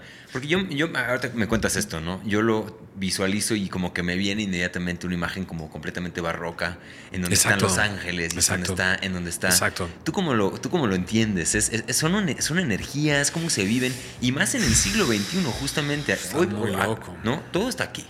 Entonces, ¿cómo lo, ¿cómo lo interpretas tú que, estos personajes ocurren? O sea, son energías que nos tientan y nos hacen hacer cosas. Eh, ¿cómo, lo, ¿Cómo lo tienes tú entendido eh, desde, ese, punto?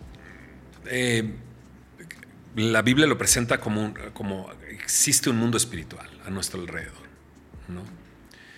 Y hay una escena muy interesante en la vida de Jesús donde el Espíritu de Dios, está muy loco esto, el Espíritu de Dios lo lleva al desierto y durante 40 días es tentado por Satanás. Es una contraparte, porque toda la Biblia está, toda la Biblia cuenta una misma historia. Entonces, Jesús es una de las maneras en que se describe a Jesús es como el primer Adán. Está muy loco eso, ¿no? El primer, eh, como el, perdón, como el segundo Adán. El primer Adán es el primer hombre.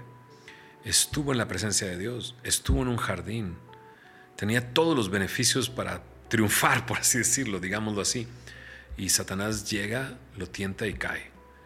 Y cuando Jesús comienza su ministerio, el Espíritu lo lleva al desierto y lo lleva para ser tentado por Satanás por 40 días y lo vence. Entonces es, algo muy interesante porque marca, o sea, engloba, ¿no? ¿Quién es el primer Adán y quién es el segundo Adán? Y el primer Adán es vencido y fracasa y el segundo Adán triunfa. Entonces, cuando está esa escena, Satanás actúa como el tentador, metiéndole duda a Jesús, ¿no? Si acaso eres el Hijo de Dios y tienes hambre, pues haz que se convierta esta piedra en pan. No puedes hacerlo, ¿no? Y, lo hace lo mismo que hace al principio en, el Edén, ¿no? Entonces, si eres el Hijo de Dios, que no puedes hacer eso, ¿no? Y cuando ves la escena en el Edén, es muy parecida. Le dice, entonces, Dios te dijo que no puedes comer de todo árbol, ¿no? Lo primero que hace es meter duda de Dios es bueno, ¿no? Eh, y, la, y, la, tentación es, es, un paralelo entre Jesús siendo tentado en el desierto y, Adán y Eva siendo tentados en el, en, el, en el huerto del Edén, ¿no? Entonces, lo que hace es los deseos de los ojos, los deseos de la carne y la vanagloria de la vida ¿no? Mira el árbol, es apetitoso, puedes comerlo, ¿no? Y además serás como Dios. Y es precisamente Satanás ese personaje que quiere ser como Dios y que quiere recibir la alabanza de Dios. Es un personaje lleno de soberbia y de orgullo, ¿no? Y esa es la manera y esa es su estrategia para tentar a Adán y Eva. Entonces, em, como la Biblia lo presenta, eh, tenemos, digámoslo así, tres enemigos uno de ellos es Satanás, el segundo es el mundo eh, y el tercero es la carne. Entonces a veces como cristianos, tristemente hay una corriente que le da mucha poder a Satanás y lo ve en todos lados, ¿no? Y no es y no, no, no ignoramos sus maquinaciones, dice, pero tampoco le tenemos que dar toda esa importancia. Porque no es un ser como Dios, no es omnipotente, y no es omnipresente. ¿Se entiende eso? Y el, el mundo tiene las mismas características, te, tienta de la misma manera, pero nuestra carne también nos tienta de la misma manera. Entonces yo siento que muchas veces le achacamos a Satanás muchas cosas cuando en realidad es nuestra nuestros propios deseos y nuestra propia, esta palabra es interesante, concupiscencia, nuestros propios malos deseos que están dentro de nosotros. de lo que hablábamos. Estamos anhelando la redención completa. La presencia del pecado sigue estando en nosotros, ¿verdad? Pero llegará un momento en que esa presencia será quitada, ¿no? Y tendremos un cuerpo glorioso, donde ya no existe todo eso. Entonces, es un mundo espiritual, eh, eh, es un tentador y un calumniador, eh, pero hasta ahí, hasta ahí tiene esa capacidad. Cuando ves a Jesús siendo tentado, es llevado a la, orilla del pináculo del templo, le dice Satanás, échate. Es una, qué mejor entrada que eso, qué mejor presentación para ser el Hijo de Dios, que Dios te proteja y cuando caigas en el templo, los ángeles te van a proteger, ¿no? Y, Jesús le dice, no, no vas a tentar a Dios. La palabra de Dios dice, no tientes a Dios. Pero lo interesante es que lo lleva al pináculo, pero Satanás no lo empuja porque no tiene esa capacidad. Tiene la capacidad de presentarte algo y entonces em, ahí está, el árbol ahí está, ¿no? Ok. Pero es el hombre el que, el que agarra el fruto, ¿me explico? Ok. Dudando de la bondad de Dios. Ya. Y tentando a Dios, ¿no? Ahora, en este, en este concepto del pecado, Ajá. Eh, ¿qué tanto eso se ha modificado a través también del tiempo, no? Eh, hay cosas que socialmente cambian, que antes eran mal vistas y ahora son bien vistas y entonces esto acompaña también un contexto ¿no? en el que el hombre vive hoy por hoy. ¿no? Por eso te preguntaba, ¿cómo se ve hoy, los, hoy en el siglo XXI, los, los estas, como las tentaciones de Satanás? Entonces la pregunta es justo, ¿quién escoge o quién decide, quién dice qué es un pecado y qué no es pecado? ¿no? Porque, es muy interesante. ¿cómo, ¿Cómo, lo ves eso? Muy, interes muy interesante también eso para mi gusto, el hombre no ha cambiado en mucho. De hecho, no ha cambiado en nada. O sea, nuestra sociedad ha cambiado quizás, nuestra forma de relacionarnos, nuestra forma de comunicarnos. A lo mejor hay más tecnología, pero el hombre sigue siendo lo mismo ahorita que en el siglo IV y que en el primer siglo. O sea, son las mismas pasiones las que, los gobiernan, las que lo gobiernan y, este, y creo que no ha cambiado en mucho. Por lo tanto, para el hombre del siglo I y para el hombre del siglo XXI es, el mismo problema y la misma solución. ¿okay? Entonces, ¿qué define el pecado? Es precisamente eso, el, el, caos y la caída del hombre. O sea, volviendo otra vez a esta historia del Edén, Satanás lo tienta y le dice, que, o sea, que Dios te dijo que comieras, no comieras de todo. Lo que había dicho Dios es, puedes comer de todos los árboles, menos del árbol del conocimiento del bien y del mal. Y esta figura de ese árbol es muy interesante dentro de la historia bíblica y dentro de la historia de la redención. Porque básicamente lo que está diciéndole Satanás es, ¿por qué va a decidir Dios por ti? ¿Por qué Dios va a decir qué está bien y qué está mal? Mejor decide tú. Tú establece qué está bien y qué está mal. Entonces, la pregunta así, ¿quién define qué es pecado y qué no es pecado?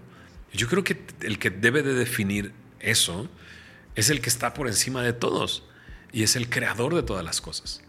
Ahora, que el hombre ha querido definir a través de los tiempos qué está bien y qué está mal, ya eso, es parte de su, de su naturaleza caída. ¿Me explico? Y es precisamente eso lo que sucede. o sea, come de ese árbol, define tú qué está bien y qué está mal. Entonces, a través de los tiempos creo que eh, de repente la sociedad y, las comunidades y todo esto que hablábamos de la religión trata de controlar qué está bien y qué está mal. Yo defino qué está bien y qué está mal. Y mira dónde estamos. ¿No? Y mira a dónde hemos llevado a la persona y a dónde hemos llevado al... Y, y es lo mismo que vivíamos en el pasado y lo mismo que vivimos el día de hoy objetivizamos a las personas para utilizarlas a nuestro antojo y a nuestra manera, cuando Dios es el que le ha dado el valor al hombre. Entonces, cuando el hombre decide, ¿a dónde nos ha llevado? ¿verdad? Entonces, yo creo que ¿qué define, ¿quién define qué es pecado? Dios es el que define qué es, qué es pecado. Y creo que tiene toda la prerrogativa para hacerlo. O sea, eh, tiene toda la capacidad y la, toda la autoridad para decidir. ¿Por qué? Porque Él es el creador. Nosotros, somos, nosotros solamente somos una criatura, ¿no? Ok. Ahora está otra palabra que trae, que, viene acompañada del pecado, que es la culpa. Mm. ¿Cómo la percibes tú esa palabra? ¿De qué, de qué le sirve eh, a, Dios hacernos sentir culpables o a nosotros mismos eh, desarrollar este sentido de culpa? ¿Es una obra más de Satanás? ¿O cómo, cómo, cómo, cómo ubicas tú a la culpa? ¿Para qué nos sirve? ¿Para qué sirve en la existencia esta, esta, este, este sentir? Creo que para, para, lo, para lo mismo que sirve la vergüenza, para lo mismo que sirve para darnos realmente cuenta de quiénes somos nosotros. ¿no? Eh, todas las preguntas que me estás haciendo es muy interesante porque todas tienen respuesta en las primeras páginas de la Biblia. O sea, otra vez, el pecado va pegado con la culpa. Cuando el hombre decide qué está bien y qué está mal, ¿no? Se da cuenta que está desnudo. Es muy loco eso. O sea, mientras no había llegado el pecado, estaban desnudos y no se avergonzaban. Ahí, ahí lo dice. ¿Qué quiere decir esto? Bueno, una, que el mundo era perfecto. Es increíble porque no necesitas cubrirte. Entonces el clima era, excelente. ¿Estás de acuerdo? Bueno, solamente es por un decir. Pero, ¿qué significa? Que puedes ser transparente. O sea, puedo conocerte y conocer a la. Y puedes conocerme y puedo conocerte y no hay nada de qué avergonzarnos. No hay nada que ocultar, ¿no? Pero cuando llega el pecado, entonces se dan cuenta que están desnudos y quieren cubrirse y se esconden y se alejan de Dios. Y es ahí donde aparece la figura de la culpa, ¿no? Entonces Dios llega al huerto del Edén, como siempre, y de repente dice, ¿dónde estás? Y no es que Dios no sepa dónde estás. Otra vez, te dio una mente y quiere que razones y quiere que, o sea, quiere que respondas. No es que Dios no sepa dónde estás, sino quiere que tú te des cuenta dónde estás. Y entonces dice, me di cuenta que estaba desnudo. ¿No? Y dice, ¿quién te, quién te dijo que estaba, o sea, quién te enseñó eso? ¿No? Y entonces comienza a desarrollarse el relato y esta transmisión de, esta, de este mensaje mesiánico del Cristo que vendría a vencer precisamente al pecado y al enemigo, ¿verdad? Entonces, si me preguntaras, ¿para, ¿de qué sirve la culpa? Sirve para darnos cuenta de quiénes somos pero también creo que sirve para poder acudir a la persona que puede librarnos de esa culpa, ¿no? Ok. Ok. Eh, sí, no, no, es que es muy, muy interesante esto desde tu, desde tu punto de vista. ¿no? Entiendo. Eh, al final, yo quizá tengo una, una idea de que o sea, me, resuena mucho, ¿no? Esto. Para mí, por ejemplo, la culpa no, no, tiene una utilidad. A nivel psicológico, la depresión, ansiedad a la que nos lleva la culpa, eh, pudiéndonos liberar, incluso entregándonos a, la voluntad de Dios. O sea, yo, las cosas que hago, yo no las muchas de ellas no las decido, ¿no? O sea, que yo te haya conocido a ti, pues es obra de algo más, ¿no? No, no, no es obra, yo no, te, yo no te encontré en la vida por voluntad mía, sino que apareciste, podemos decir que Dios nos puso en el camino, ¿no? Em, y desde ahí las, las, obras que yo cometo, todas las cosas que yo hago, pues de alguna manera hay un poco de voluntad eh, de Dios en todo.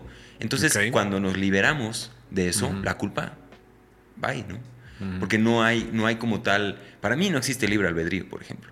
Y ya es una, digo, aquí podríamos, podríamos hablar, hablar de esto, pero me resuena muchísimo esto que, dices, ¿no? Que la culpa es al final un vehículo para, para ubicarnos, para darnos cuenta quiénes somos, para también ayudarnos a acercarnos a esta fuerza que es Dios. De nuestra condición, ¿no? De la condición en la que estamos. De acuerdo. Entiendo. Sí, muy interesante. Ahora, en, en, Qué conversación. Sí, no, hay una. quiero, quiero, no, gracias a ti, ha, estado fabuloso. La verdad lo he disfrutado mucho. Y, desde aquí vamos ahora a un bloque ya, digamos, este intermedio final del programa, en donde vamos a hablar un poquito de, de, de, cosas que vienen como en paralelo, ¿no?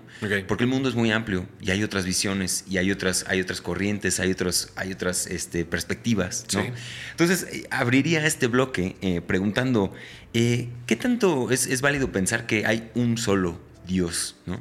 Porque hay, otras, hay otras culturas, hay, otras, hay otras cosas y, otros, este, otros libros, otro, otras ideas. ¿no? ¿Tú dirías que es el mismo Dios el que está detrás de todo eh, esto que le llamamos humanidad? ¿O, cómo tienes tú esta, esta, esta percepción? Em, buena pregunta. buena pregunta. Eh, la, Biblia, ahorita que dijiste, bueno, es tu perspectiva, tu opinión. la verdad es que eh, mucho de mi cosmovisión proviene de la Biblia. O sea, no, no, no, ¿cómo decirlo? No, no, es que sea muy inteligente yo, simplemente es algo que Dios me ha mostrado a través de la palabra y a través del estudio de la palabra, ¿ok? Em, y la Biblia, la Biblia me dice que hay un solo Dios, ¿no? Eh, ¿Qué representa esto frente a otras culturas? Es algo muy interesante. O sea, y es algo que también toca la Biblia, o sea, es algo increíble. Cuando, cuando Dios le da una promesa a este hombre llamado Abraham, ¿no? Le da una promesa que a través de él vendría la simiente, esa promesa dada en el Edén, de ese Mesías. A través de ti vendrá esa simiente y a través de ti serán benditas todas las naciones de la tierra. Es una promesa increíble, maravillosa. Esa promesa se le da también a Isaac y esa promesa también se le da a Jacob, que son sus hijos. Jacob es al que Dios le cambia el nombre y le da, le da el nombre de Israel. Pero son un desastre, o sea, son un como, como el ser humano es, son un desastre, o sea, es impresionante. Hay capítulos en Génesis. Esa es una de las razones también que me hacen ver que, la Biblia es un libro divino, digámoslo así, que es la palabra de Dios. Porque si fuera la historia solamente de un pueblo, son, esos capítulos son de los que quieres borrar, porque son vergonzosos. Porque ves en Génesis una familia autodestructible, o sea, eh, tienen un botón de autodestrucción terrible. Por eso son llevados a Egipto. Los egipcios son racistas completamente y no quieren a los hebreos y los separan completamente de los hebreos. Y es ahí donde se forma una gran nación. Y es esa gran nación a la cual se le entrega la tierra prometida. En medio de ese proceso, estando en, Egipto, los egipcios tienen muchos dioses. Y Dios le dice a Faraón, deja ir a mi pueblo. Y Faraón endurece su corazón, le dice, no, no se van a ir de aquí. Y representa a este gobernador tiránico esclavizante, ¿no? soberbio y demás. Otra vez, una figura de este personaje que conocimos al principio de la Biblia. ¿no? Es un representante de eso. Y los egipcios tienen muchos dioses. Y mientras Dios libera a su pueblo, están ahí estas diez plagas. O sea, ¿por qué hay esas diez plagas? O sea, ¿que no Dios podía haberlos librado con una y ya y listo? Es Dios mostrando que Él es superior a cualquier invento del ser humano, ¿no? Que le, que, con el cual trata o intenta darle sentido al mundo. No sé si me expliqué. Sí, sí. Entonces yo, yo tendría que decir eso. La Biblia me presenta que hay un solo Dios. Entonces, ¿todos estos dioses son el mismo Dios? Para mí la respuesta es no. Eh, ¿Todos los caminos llevan a Roma? Para mí la respuesta es no. Porque no tiene ningún sentido esa frase. ¿Cómo que todos los caminos llevan a Roma? No es así. No todos los caminos llevan a Roma. Ahora sí creo que la Biblia me presenta un camino. Y Jesús dice, yo soy el camino, la verdad y la vida. No está diciendo Jesús, yo soy un camino. Jesús está diciendo, yo soy el camino. Entonces, no, no, no todos los caminos llevan a Roma. Pero sí todos los caminos te pueden llevar a la muerte.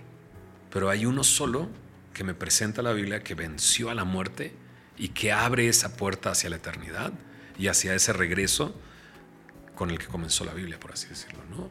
A, estar unidos con aquel que nos creó. Ok. Esa sería mi respuesta. Sí. Sí, no, muy interesante, ¿no? Porque hay esta hay un concepto que, no sé si qué tan familiar sea a ustedes, pero, pero es la no dualidad.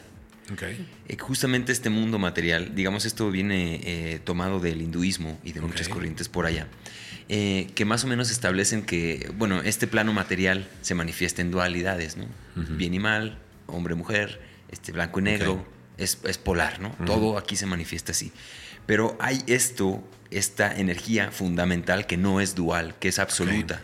Eso me resuena bastante muy parecido a lo que, a lo que planteas, ¿no? Con, con, esta existencia de, esta, de esto, ¿no? De esto que es Dios, esto que es Cristo, quizá. El Tao también habla de eso, ¿no? De que, de que es el camino. Entonces, digo, palabras más, palabras menos, pero más o menos se presenta de una manera. Ahora, como lo dices, la Biblia lo, te lo pone de, eh, bueno, este es un camino. Exactamente. Este es un camino. Eh, y desde ahí también es, es, es, esta, es esto, quiero preguntar tu opinión acerca de, de, estos sincretismos que pueden llegar a ver, ¿no? Hoy por hoy, por ejemplo, la meditación, ¿no? El yoga, prácticas recogidas de varios lugares que igual le, le sirven a, a, gente para acercarse a esta divinidad, ¿no? Eh, que, si hay, que si este es el Dios, digamos, e, es, esta eh, entidad o esta energía, el verbo, ¿no? Y hay estos otros vehículos que, que son recogidos de otros lugares que nos ayudan. Incluso por ahí hay algunas sustancias, ¿no? Por ejemplo, tenemos el Santo Daime que usa la macoña o a la, o a la misma ayahuasca para hacer estas prácticas. Eh, los mismos rastafaris ¿no? utilizan el cannabis para acercarse y ellos leen la Biblia, ¿eh? ellos también usan la, Biblia. Entonces, ¿en dónde estás parado ahí? ¿Cómo, cómo tú percibes esto? ¿Qué, tan válido es? ¿Qué, tan, qué tanto tú lo, lo, respetas pero, pero no, no, coincides? ¿Cómo, ¿Cómo ves este sincretismo que se ha dado hoy por hoy, también dado por la globalización y de que todo lo tenemos a la mano hoy por hoy? Eh, y, ¿Y a dónde crees que debería de ir la iglesia? Cristiana, entendiendo que esto es una realidad, ¿no? que existen estas herramientas. Sí, y, el, el, sincretismo, eh, o sea, no es algo nuevo, o sea, siempre ha estado ahí, o sea, cuando Dios escoge a este pueblo, eh, llega a la tierra prometida y hace un sincretismo con todos los dioses que están ahí. Es muy loco, ¿no? Y Dios, y Dios se los dice, Dios les dice, o sea, van a llegar ahí, ¿no? Y este... Y si ustedes me siguen, ¿no? Y si ustedes creen en mí, si ustedes siguen mis estatutos y mandamientos, yo les voy a bendecir, o sea, no les va a faltar nada. Pero si se alejan de mí y me dan la espalda y se van a estos dioses, este sincretismo, ¿no? Dice, entonces vendrá todo esto. ¿No? Y empieza una lista terrible de maldiciones muy fuertes. Pero termina esa lista y de repente dice, pero aun cuando tú te vayas hasta allá, yo te voy a traer de regreso, ¿no? O sea, yo, aunque te vayas a, los confines más lejos de la tierra, yo te voy a traer de regreso, porque yo te escogí, porque tú eres mío, ¿no? Entonces es algo muy interesante y que creo que lo, lo vemos alrededor de nuestra historia, o sea, aquí estamos, ¿no? Somos mexicanos y, somos eh, fundamentalmente eso, la unión de dos pueblos y de... Y es algo muy interesante. De hecho, este, este, estos viajes que he hecho, no, tres viajes que he hecho a, a Israel, me hacen ver nuestro alrededor y no es muy alejado de lo que ellos vivían. O sea, había reinos y había centros ceremoniales, y había dioses, y había lugares altos, que la Biblia hace referencia a esos lugares altos como lugares de culto, y los ves allá y los ves aquí, o sea, es impresionante. O sea, aquí a unas cuadras hay una pirámide. Aquí a unas cuadras, ¿no? Pero tú te paras ahí y puedes dibujado una línea hacia el otro centro ceremonial y a otro centro ceremonial y a otro. Entonces no somos muy distintos a todo lo que se vivía en ese tiempo y, lo, y cómo ese pueblo tenía este sincretismo con todas esas cosas. Este, a, mí lo que me fascina, ¿no? Es esa parte de cómo Dios es un Dios eh, lento para la ira y grande en misericordia y paciente y amplio en perdonar si tú te acercas a Él. Entonces, em, ¿hacia dónde va la iglesia? No creo que tenga que ir hacia un sincretismo, no, como tú lo dijiste ahorita, a lo mejor no convives con eso, no, no creo. Em, por ejemplo, la Biblia habla de meditación también, pero otra vez, el concepto eh, de meditación es muy distinto en la Biblia que el concepto que de repente hemos jalado o tomado de otras culturas, por así decirlo. La meditación en la Biblia es este rumear del pensamiento y lo que me enseña la palabra de Dios. No es dejarme en blanco, sino es meditar y rumear. Y esa meditación te ayuda ¿no? a entender cuál es tu propósito en esta tierra, quién es Dios, quién eres, quién es, quién eres tú y todas, todo esta relación con Dios, ¿no? Eh, entonces hablamos de meditar, pero no en este sincretismo de la meditación este, ¿no? Como oriental. Es oriental, exactamente. Ya. Sí, pues es, es, interesante, ¿no? Porque también hay, hay estos otros temitas de, de, la, de la actualidad en la que vivimos que mm, presenta muchos retos, ¿no? También para la misma iglesia en esta... En estas... Eh, creo que uno de los valores fundamentales, ¿no? Es la compasión, el amor, totalmente, la inclusión, ¿no? Totalmente. Y desde ahí existen estos, estos temas que socialmente también creo que se tienen que hablar y poner sobre la mesa, ¿no? Toda la, toda la cuestión de los movimientos LGBT, de, este, de, los diferentes familias rotas que hay ya, que a lo mejor ya los modelos están, están migrando. Totalmente. Y ante eso la, iglesia tiene que renovarse, ¿no? Si, si quiere seguir vigente. No, ¿Cómo ves eso? No, y, todo eso lo enfrentamos. O sea, nosotros como pastores enfrentamos todo eso. nuestras iglesias están llenas de familias eh, rotas, restauradas, parchadas. O sea, hay, hay, tan, tanto de eso. O sea, eh, es, es, una realidad. Dijiste algo muy interesante, la compasión y el amor. Y la iglesia es, eh, está llamada Número uno, amar a Dios con todo su corazón, con toda su alma y con toda su mente y amar a su prójimo como Cristo nos ha amado. E, está llamada a eso. Tristemente creo que la iglesia ha morfado a cosas bastante raras, muy raras, o sea, con, lo cual yo no me identifico ni convivo, ¿no? O sea, hay una, hay una línea del cristianismo de prosperidad, de Dios te quiere bien y rico, ¿no? Y es así como, bro, ¿de dónde sacaste eso, no? Que alejada del, sufrimiento y del dolor, cuando la Biblia me habla, ¿no? De, o sea, ¿quieres hacer lo correcto? Solo una cosa te pido que hagas, que, que hagas justicia. Y eso implica ver por el oprimido y ver por el necesitado.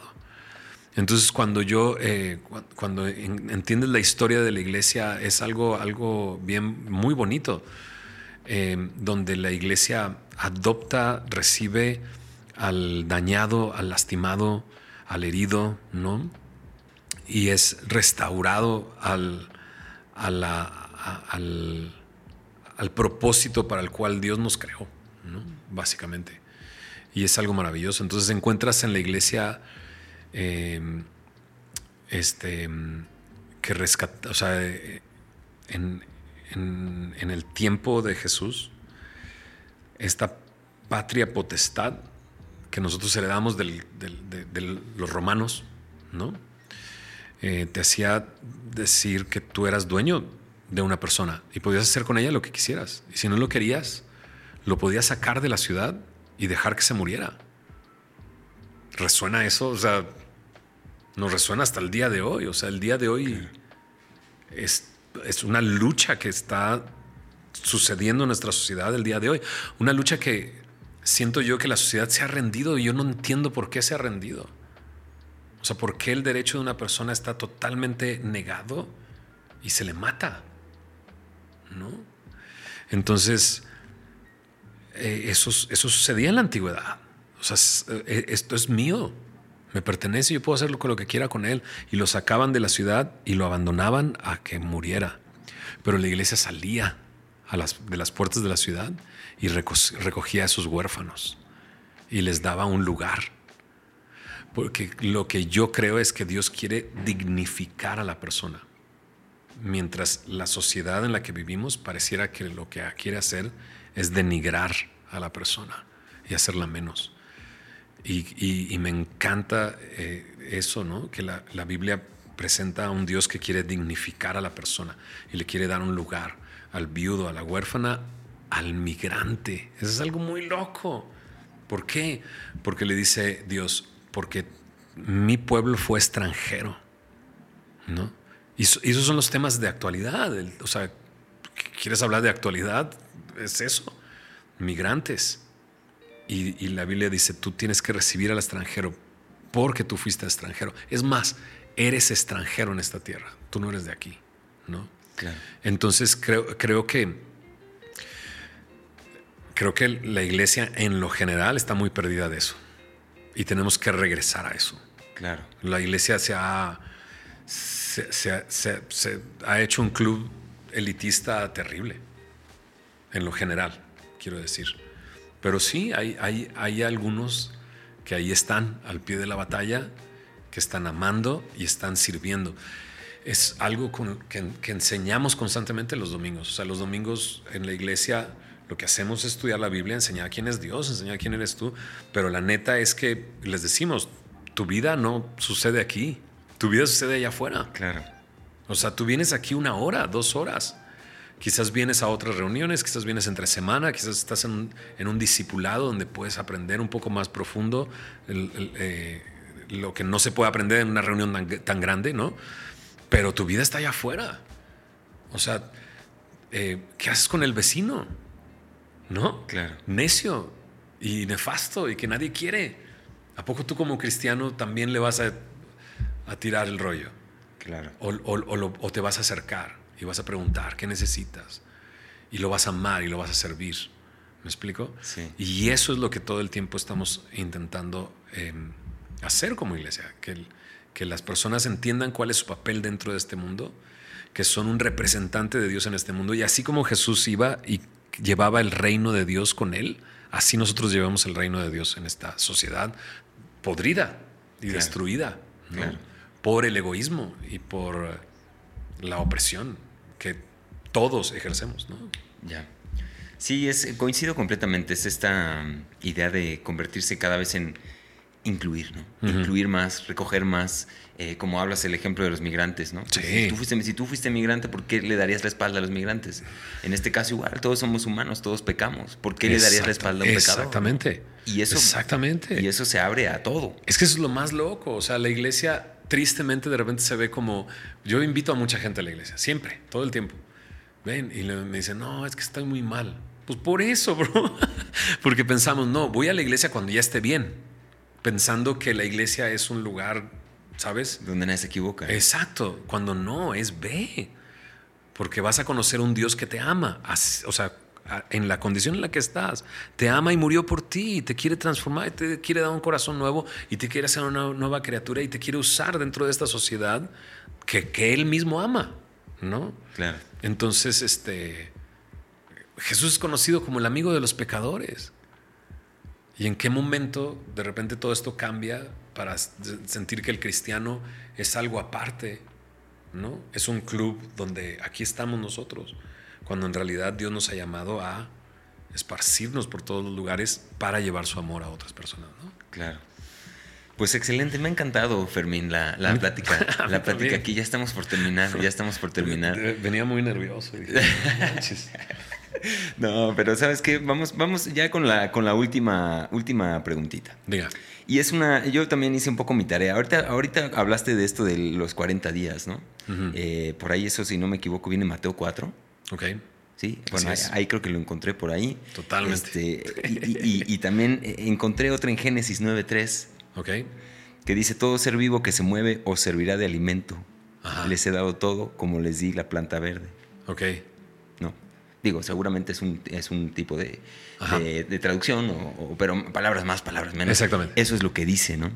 Desde ahí quiero hacer la última pregunta. Dígame. La última pregunta que es eh, muy relacionado con, con, este tema. Aquí en este programa, eh, uno de los temas, digamos, medulares es el, es el mundo de las sustancias. Por eso venía bien nervioso. Ah, bueno, pues me encanta, me encanta, porque es, la es lo último que, que, voy a preguntar. Muy bien. Y es haciendo hincapié en, ese, en eso que dice la Biblia. Entiendo. Em, la, pregunta es, eh, en el contexto actual, por ejemplo, hablando de un tema muy, muy específico, ¿no? Como el cannabis, sin irnos tan lejos. Entiendo. En, donde tenemos en Estados Unidos que ya es legal, ya se probó que no tiene un impacto, que el, quizá el, el, problema realmente es el uso, no una plantita que puso Dios ahí. Entiendo. Eh, y teniendo este, este otro, este, este ejemplo que es algo que yo veo común con, mis primos los hermosillos, a los que les mando un abrazote, este, la cafeína, ¿no? Entiendo. Es un estimulante hecho y derecho. Y, Totalmente. Y, que se toma en proporciones este, desmedidas. Amén. ¿No? Entonces, ¿en dónde queda, en dónde queda eso? ¿no? Porque yo, he escuchado también a ti eh, abiertamente en las entrevistas que, que, tú tuviste un tema o identificaste que el cannabis era un problema, ¿no? Mm, en, tu, en tu propia vida. ¿no? Entiendo. Entonces, ¿qué, ¿hacia dónde debe ir la iglesia en ese, en ese tema? ¿no? Entiendo. Hacia- también, Está muy fuerte. hacia también eh, acoplarse a los a contextos actuales. Sí. Son temas que yo, entiendo que pueden ser incómodos, pero creo que se tienen que poner sobre la mesa. ¿Por porque, qué, por qué lo de los 40 días en Mateo 4? ¿Que Por- ¿Está relacionado con la pregunta de Yo lo- Génesis yo 9 lo- o solamente fue una referencia? Yo lo, yo lo traje aquí porque eh, entiendo que Mateo 4 eh, habla de que Jesús se fue al desierto a Ah, ayunar. ¿no? A Ah, ya ayunar. entendí, ya entendí. Entonces, el ayuno, Entiendo. como tal, Ya pone al hombre en un estado de conciencia alterado también. Entiendo. ¿no? Entonces, Entiendo. Ya, ya te entendí. desde la ahí, referencia. viene, desde ahí viene esa pregunta Sí. sustanciosa. Wow, ¿no? es una buena pregunta. Yo, yo utilicé marihuana por varios años. Me clavé ahí y eh, lo entiendo en base a mi experiencia, digámoslo así. Entonces tengo una perspectiva a partir de mi experiencia con, con la sustancia. También tomé muchos años y también entiendo el alcohol de cierta manera y también en base a mi, a mi, a mi experiencia. Eh, y a través del tiempo he entendido varias cosas. Eh, este, en cuanto a eso, sí. De- deja decirlo de esta manera. Em, vuelvo a regresar a la. al- cuando, cuando no sabes por dónde comenzar, tienes que ir al principio. De acuerdo. El primer mandamiento es amar a Dios con todo tu corazón, con toda tu alma y con toda tu mente. ¿No? Entonces, en un punto, yo entiendo esto. Toda sustancia altera tu mente. ¿Me explico? Y yo no podría amar a Dios con toda mi mente si mi mente está bajo la influencia de algo externo. ¿Me explico? Entonces, para mí ahí, hay un punto, para mí clave o, o- o fundamental en este sentido. O sea, ¿por qué no fumo marihuana el día de hoy? ¿No? Y yo no podría decir, y básicamente podría encontrar en esa una respuesta, porque yo quiero amar a Dios con toda mi mente, yo quiero, yo quiero estar sobrio, yo quiero entender, yo quiero relacionarme a Dios sin nada, ningún intermediario en ese sentido, o que altere mi, mi, mi- mi- forma de pensar. Entonces ahí, ahí tengo algo muy, muy claro. Y por otro lado, no que, no, no que algo sea legal quiere decir que es lo correcto. Entonces,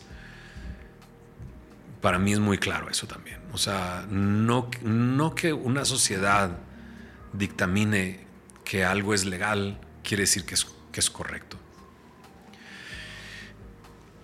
A mí donde me pega, y voy a ser sincero en esta parte, ¿no?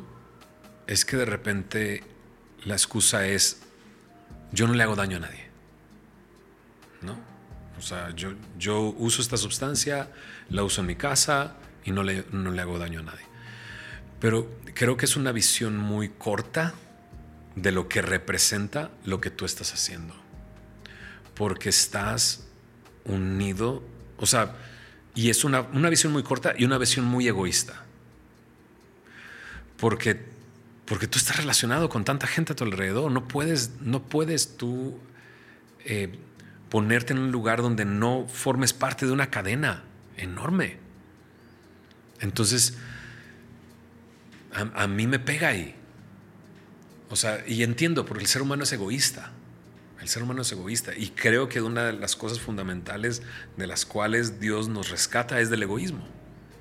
¿No?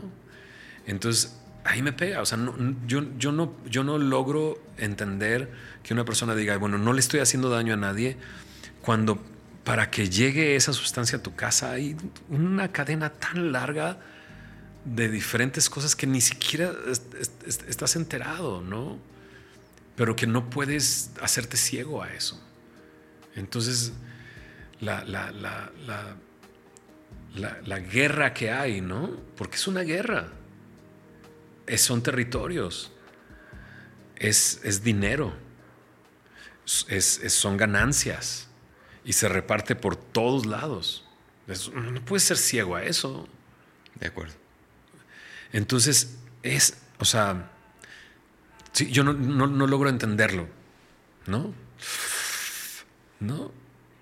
y pensar en, en ese chavito que ha sido oprimido por una familia que se dedica a eso porque lo ve como un medio para no sé qué y, y construir su casa de cinco pisos, ¿no? Y que destruye a ese niño y termina y lo desvalorizas tanto que lo mandas a esa guerra y termina perdiendo su vida. No, yo no puedo disasociar esas dos cosas. Claro. Es, es mi forma de pensar. Claro. es mi forma de pensar. O sea, no con eso voy a dejar de ser amigo de mis amigos que sé que, que fuman marihuana. Claro. Pero es mi forma de pensarlo. Yo no, no, no logro entender que tú te, te, recluyas y digas, no, no le estoy haciendo daño a nadie. Eres parte de una cadena que trae destrucción y muerte y desvaloriza a las personas y las utiliza como objetos y como carne de cañón. Claro. Entonces no, no entendería que no te importe eso, ¿no? Claro. En ese sentido. Entonces, pero bueno, otra vez, volvemos a lo mismo. Creo en un Dios que puede rescatarme de ese egoísmo y que puede darme libertad de eso y poder ver a las personas de una manera completamente distintas, personas que Dios ama y que Dios respeta y que Dios les ha dado un lugar y que yo tengo que amar y servir también. Claro. Completamente respetable tu, tu punto de vista. Entiendo. Y, es, y, es este... y, lo mismo, o sea, eh, por eso decía que venía nervioso, porque me puse a ver tu, me puse a ver tu podcast y dije, no manches, ¿qué onda? Y, lo, y, yo lo veo y, lo mismo, o sea, no, no, no, créeme, o sea, aquí estoy. ¿Sí me explico? De acuerdo. Porque sé que puedo aportar algo en la conversación. Claro. Y, y, porque, y porque me caíste bien. porque veía videos y decía, bro, este cuate está bien chido. Claro. Está muy chido. Escucha. Y eso está padre y eso, eso vale la pena. Vale la pena ir. Entonces, si yo eh, no sé, si yo pensara de una manera distinta y fuera un pastor religioso y acá, no estaría aquí, no estaríamos hablando de esto. Claro. Entonces eh, veo esos videos, veo a esas personas y, y, las veo por lo que son. Personas que Dios ama y que Dios eh, quiere dignificar y que Dios quiere rescatar y Dios quiere darles eh, su amor y su gracia y su misericordia. Así los veo, ¿no? Entonces y, créeme que no es esto algo a lo que yo llegué, porque soy muy inteligente o algo así. No, porque la Biblia me dice que cuando tú entiendes que Él te ama, entiendes y, su amor te empuja, te empuja a pensar, si Él murió, tú moriste junto con Él, para que ya no vivas para ti, sino que vivas para aquel que murió y resucitó por ti, y para que puedas ver a las personas ya no como las veías antes, sino como Él las ve. Y entonces yo veo a todos tus invitados y los veo así. Los veo como personas que Dios ama y que Dios eh, quiere levantar y quiere rescatar y, y listo. Perfecto. en ese sentido. Entonces al mismo tiempo el respeto es mutuo. Claro. Sí, no, ese es, ese es un poco el, la temática en este, en este lugar, ¿no? Es, es abrir la conversación, Entiendo. encontrar ideas que, eh, particularmente podrías pensar que chocan, ¿no? Exacto. Y, el nombre del programa es ese, con los pies en la tierra. Exacto. También es, vamos a ponerlo todo sobre la mesa. Ahí está la respuesta a tu pregunta, eh. porque por ahí me preguntaban, ¿cómo que con los pies en la tierra? está muy loco porque pareciera que está hablando de todo lo contrario a con los pies en la tierra, pero ahí está la respuesta, claro. Exactamente. Totalmente. Sí, y es... Y es Creo que todo se puede platicar, dialogar, conversar y, de acuerdo. traerlo a la mesa. De acuerdo, y alguien, alguien va a resonar con, cualquier parte de esto, ¿no? Y, y, es, y es, es, la invitación, ¿no? Em, a abrir la conversación Totalmente. hacia estos lugares, por más incómodo, por más este, novedoso que pueda ser. Bueno, creo que si no lo estamos haciendo nosotros, ¿quién? ¿Quién lo va a hacer, no? Estoy totalmente de acuerdo. desde, ahí es, desde ahí es el punto de hablar de estos temas. y me siento muy honrado de que me hayas invitado y, me, y hayas considerado tenerme aquí, o sea, y, valoro mucho que la... Em, valoro mucho que me hayas dado ese lugar, porque es muy fácil agarrarme del otro lado, claro. ¿no? ay, de control y esto, y háblame de esa época y bla, bla, bla, bla. Y yo valoro mucho que, me, que, me, que la conversación se haya haya inclinado hacia allá y, y que, y que me dejes hablar todas estas Claro. cosas, ¿no? No, porque Lo además, valoro mucho. Sí, ¿no? En ese, en ese tema espiritual, volvemos a lo mismo.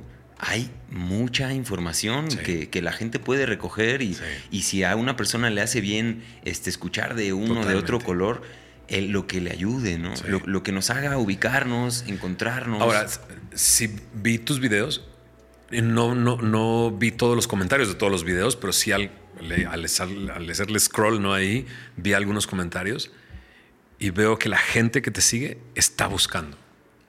completamente.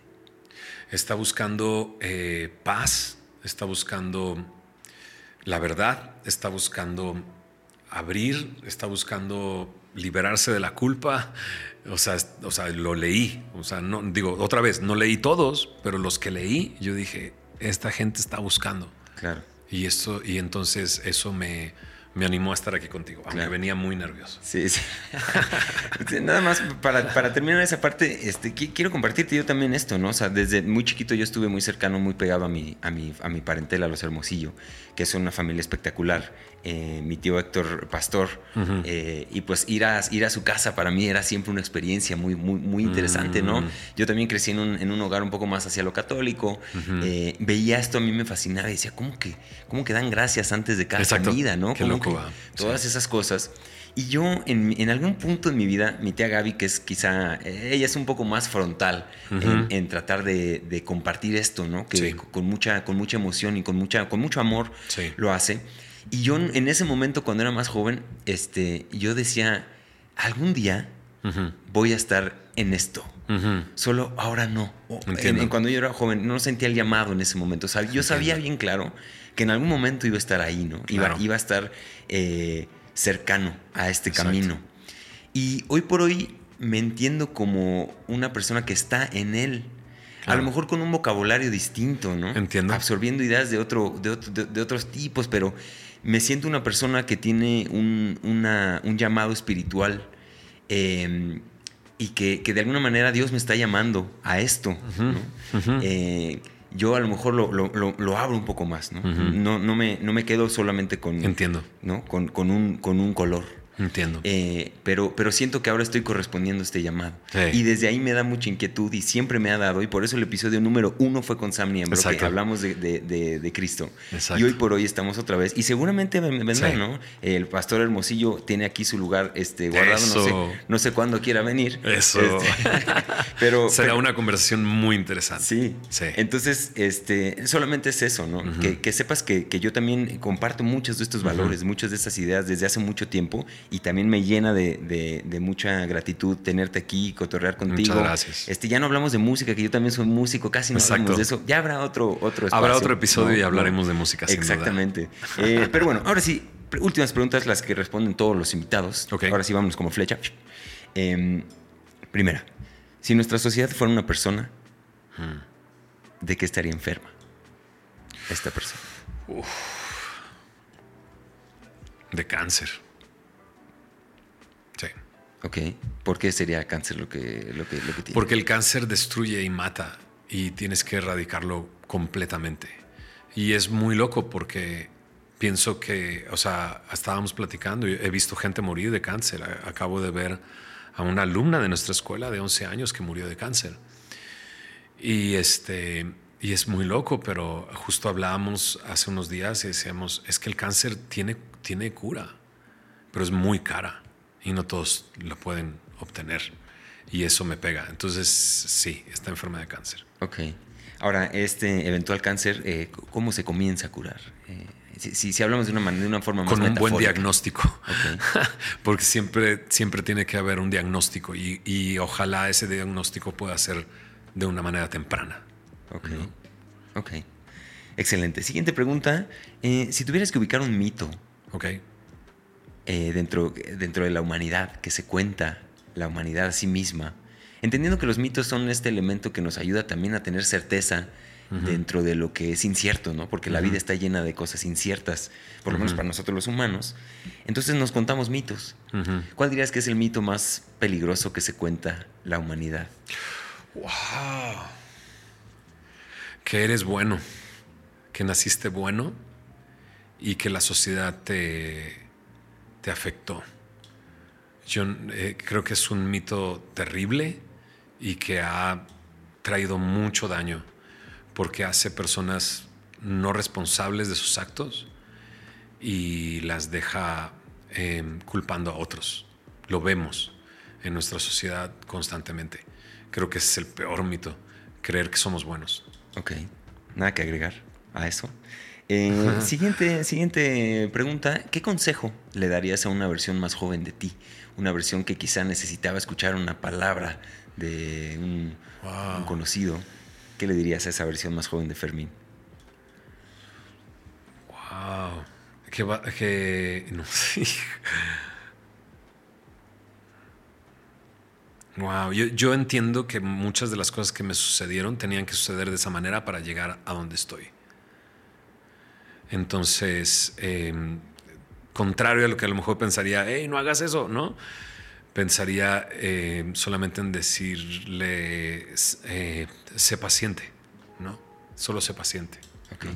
Creo que eso sería, no sé, creo que eso. Ok, excelente, nada que agregar. Ahora sí, última pregunta, mi estimado Fermín, ¿qué es para ti vivir con los pies en la tierra? Ah, vivir, vivir consciente de quién soy yo y de, de quién, de quién me rodea.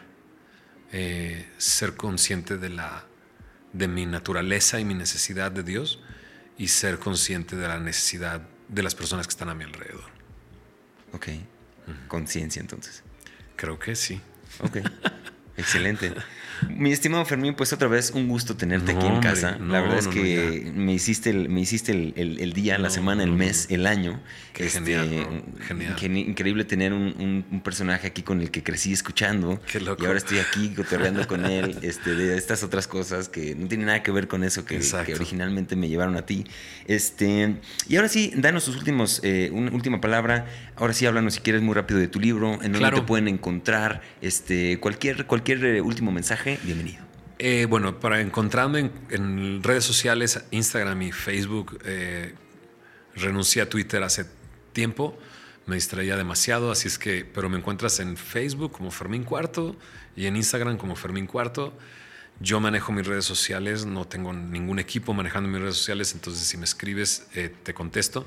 Solo no me escribas hola, porque mm, no sé qué ponerte, más que hola y, ya. Luego me dicen, nunca me contestaste el mensaje. Le dije, pues que nunca me preguntaste nada, nunca, o sea, nada más pusiste buenas y ya. Pero si quieren escribirme en redes sociales, ahí búscanme como, como Fermín Cuarto. Eh, les recomiendo seguir el canal, mi canal de YouTube, donde estoy subiendo contenido constantemente. También me pueden encontrar como Fermín Cuarto en YouTube. Pero también el canal de Semilla de Mostaza, que es youtube.com diagonal Semilla México, así seguido, Semilla México. Em, ahí no solamente puedes encontrar enseñanzas de la Biblia, sino también em, de apologética, de historia de la iglesia, acerca de cómo se formó la Biblia y tantas cosas que pueden ayudarte a entender un poco más el cristianismo. No doy todas las enseñanzas yo, hay un equipo ahí, y, estoy seguro que si comienzas a escucharlos va a ser de mucha bendición. Y sí, saqué un libro, bueno, está saliendo apenas mañana, pasado, primero de abril, se llama Sí Señor, y básicamente es un libro de memorias. No es, un, eh, no es una biografía, no es una autobiografía. Una biografía va muy a detalle de principio a fin de tu vida. Eh, y, yo lo que decidí escribir fue una memoria y una memoria eh, se basa en diferentes temas. Y entonces em, narra un poco mi vida, cómo descubrí la música, cómo descubrí el rap, cómo formé mi primera banda, cómo, a dónde me llevó esa, esa banda, em, a descubrirme a mí mismo y también obviamente aparece mi encuentro con Dios y mi transformación. Así es que el libro se llama Sí, coma, Señor. ¿no? Este, una pequeña diferencia entre la canción de Control Machete y el libro, que hace una gran diferencia, ¿no? porque sí, Señor solamente es una expresión y sí, Señor es otra cosa completamente distinta. Entonces, em, les recomiendo que lo busquen, está en todas las librerías, va a estar en Gandhi y en todas las librerías normales, también en librerías cristianas. Pero si no quieres salir de tu casa, lo puedes pedir por Amazon y te llega a tu casa. Perfecto. Vi muchos paquetes de Amazon ahí abajo, así es que muchos piden por Amazon, así es que pide por Amazon el libro. Búscalo así como Sí, señor Fermín Cuarto. Excelente. Pues aquí van a estar todos esos links allá abajo en la descripción. Yeah. Eh, ahí va a estar todo. Amigos, eh, pues gracias por seguir hasta aquí este contenido. Recuerden eh, suscribirse. Si ya, llegaron ya hasta aquí, pues ya suscríbanse. Ya denle suscribir, denle like, compartan, dejen un comentario. Ya todo llegaste eso. hasta acá, ya, llegaste hasta acá, bro. Ya danos, ya danos tu dinero, pues ya, ya mándanos una donación. Una cosita nada más. Exacto, algo, algo. Este, les recuerdo que este espacio estuvo traído a ustedes por mí, por Héctor Escajadillo, así que vayan a héctorescajadillo.com. Y otra vez muchas gracias, Fermín, No, por no, estar no. aquí. Gracias a todos, gracias por llegar hasta acá. Y si quieres compartir este video, compárteselo a todos tus amigos. Excelente. Buenísimo, amigos. Yo los veo en el próximo episodio de Con los pies en la tierra. Adiós.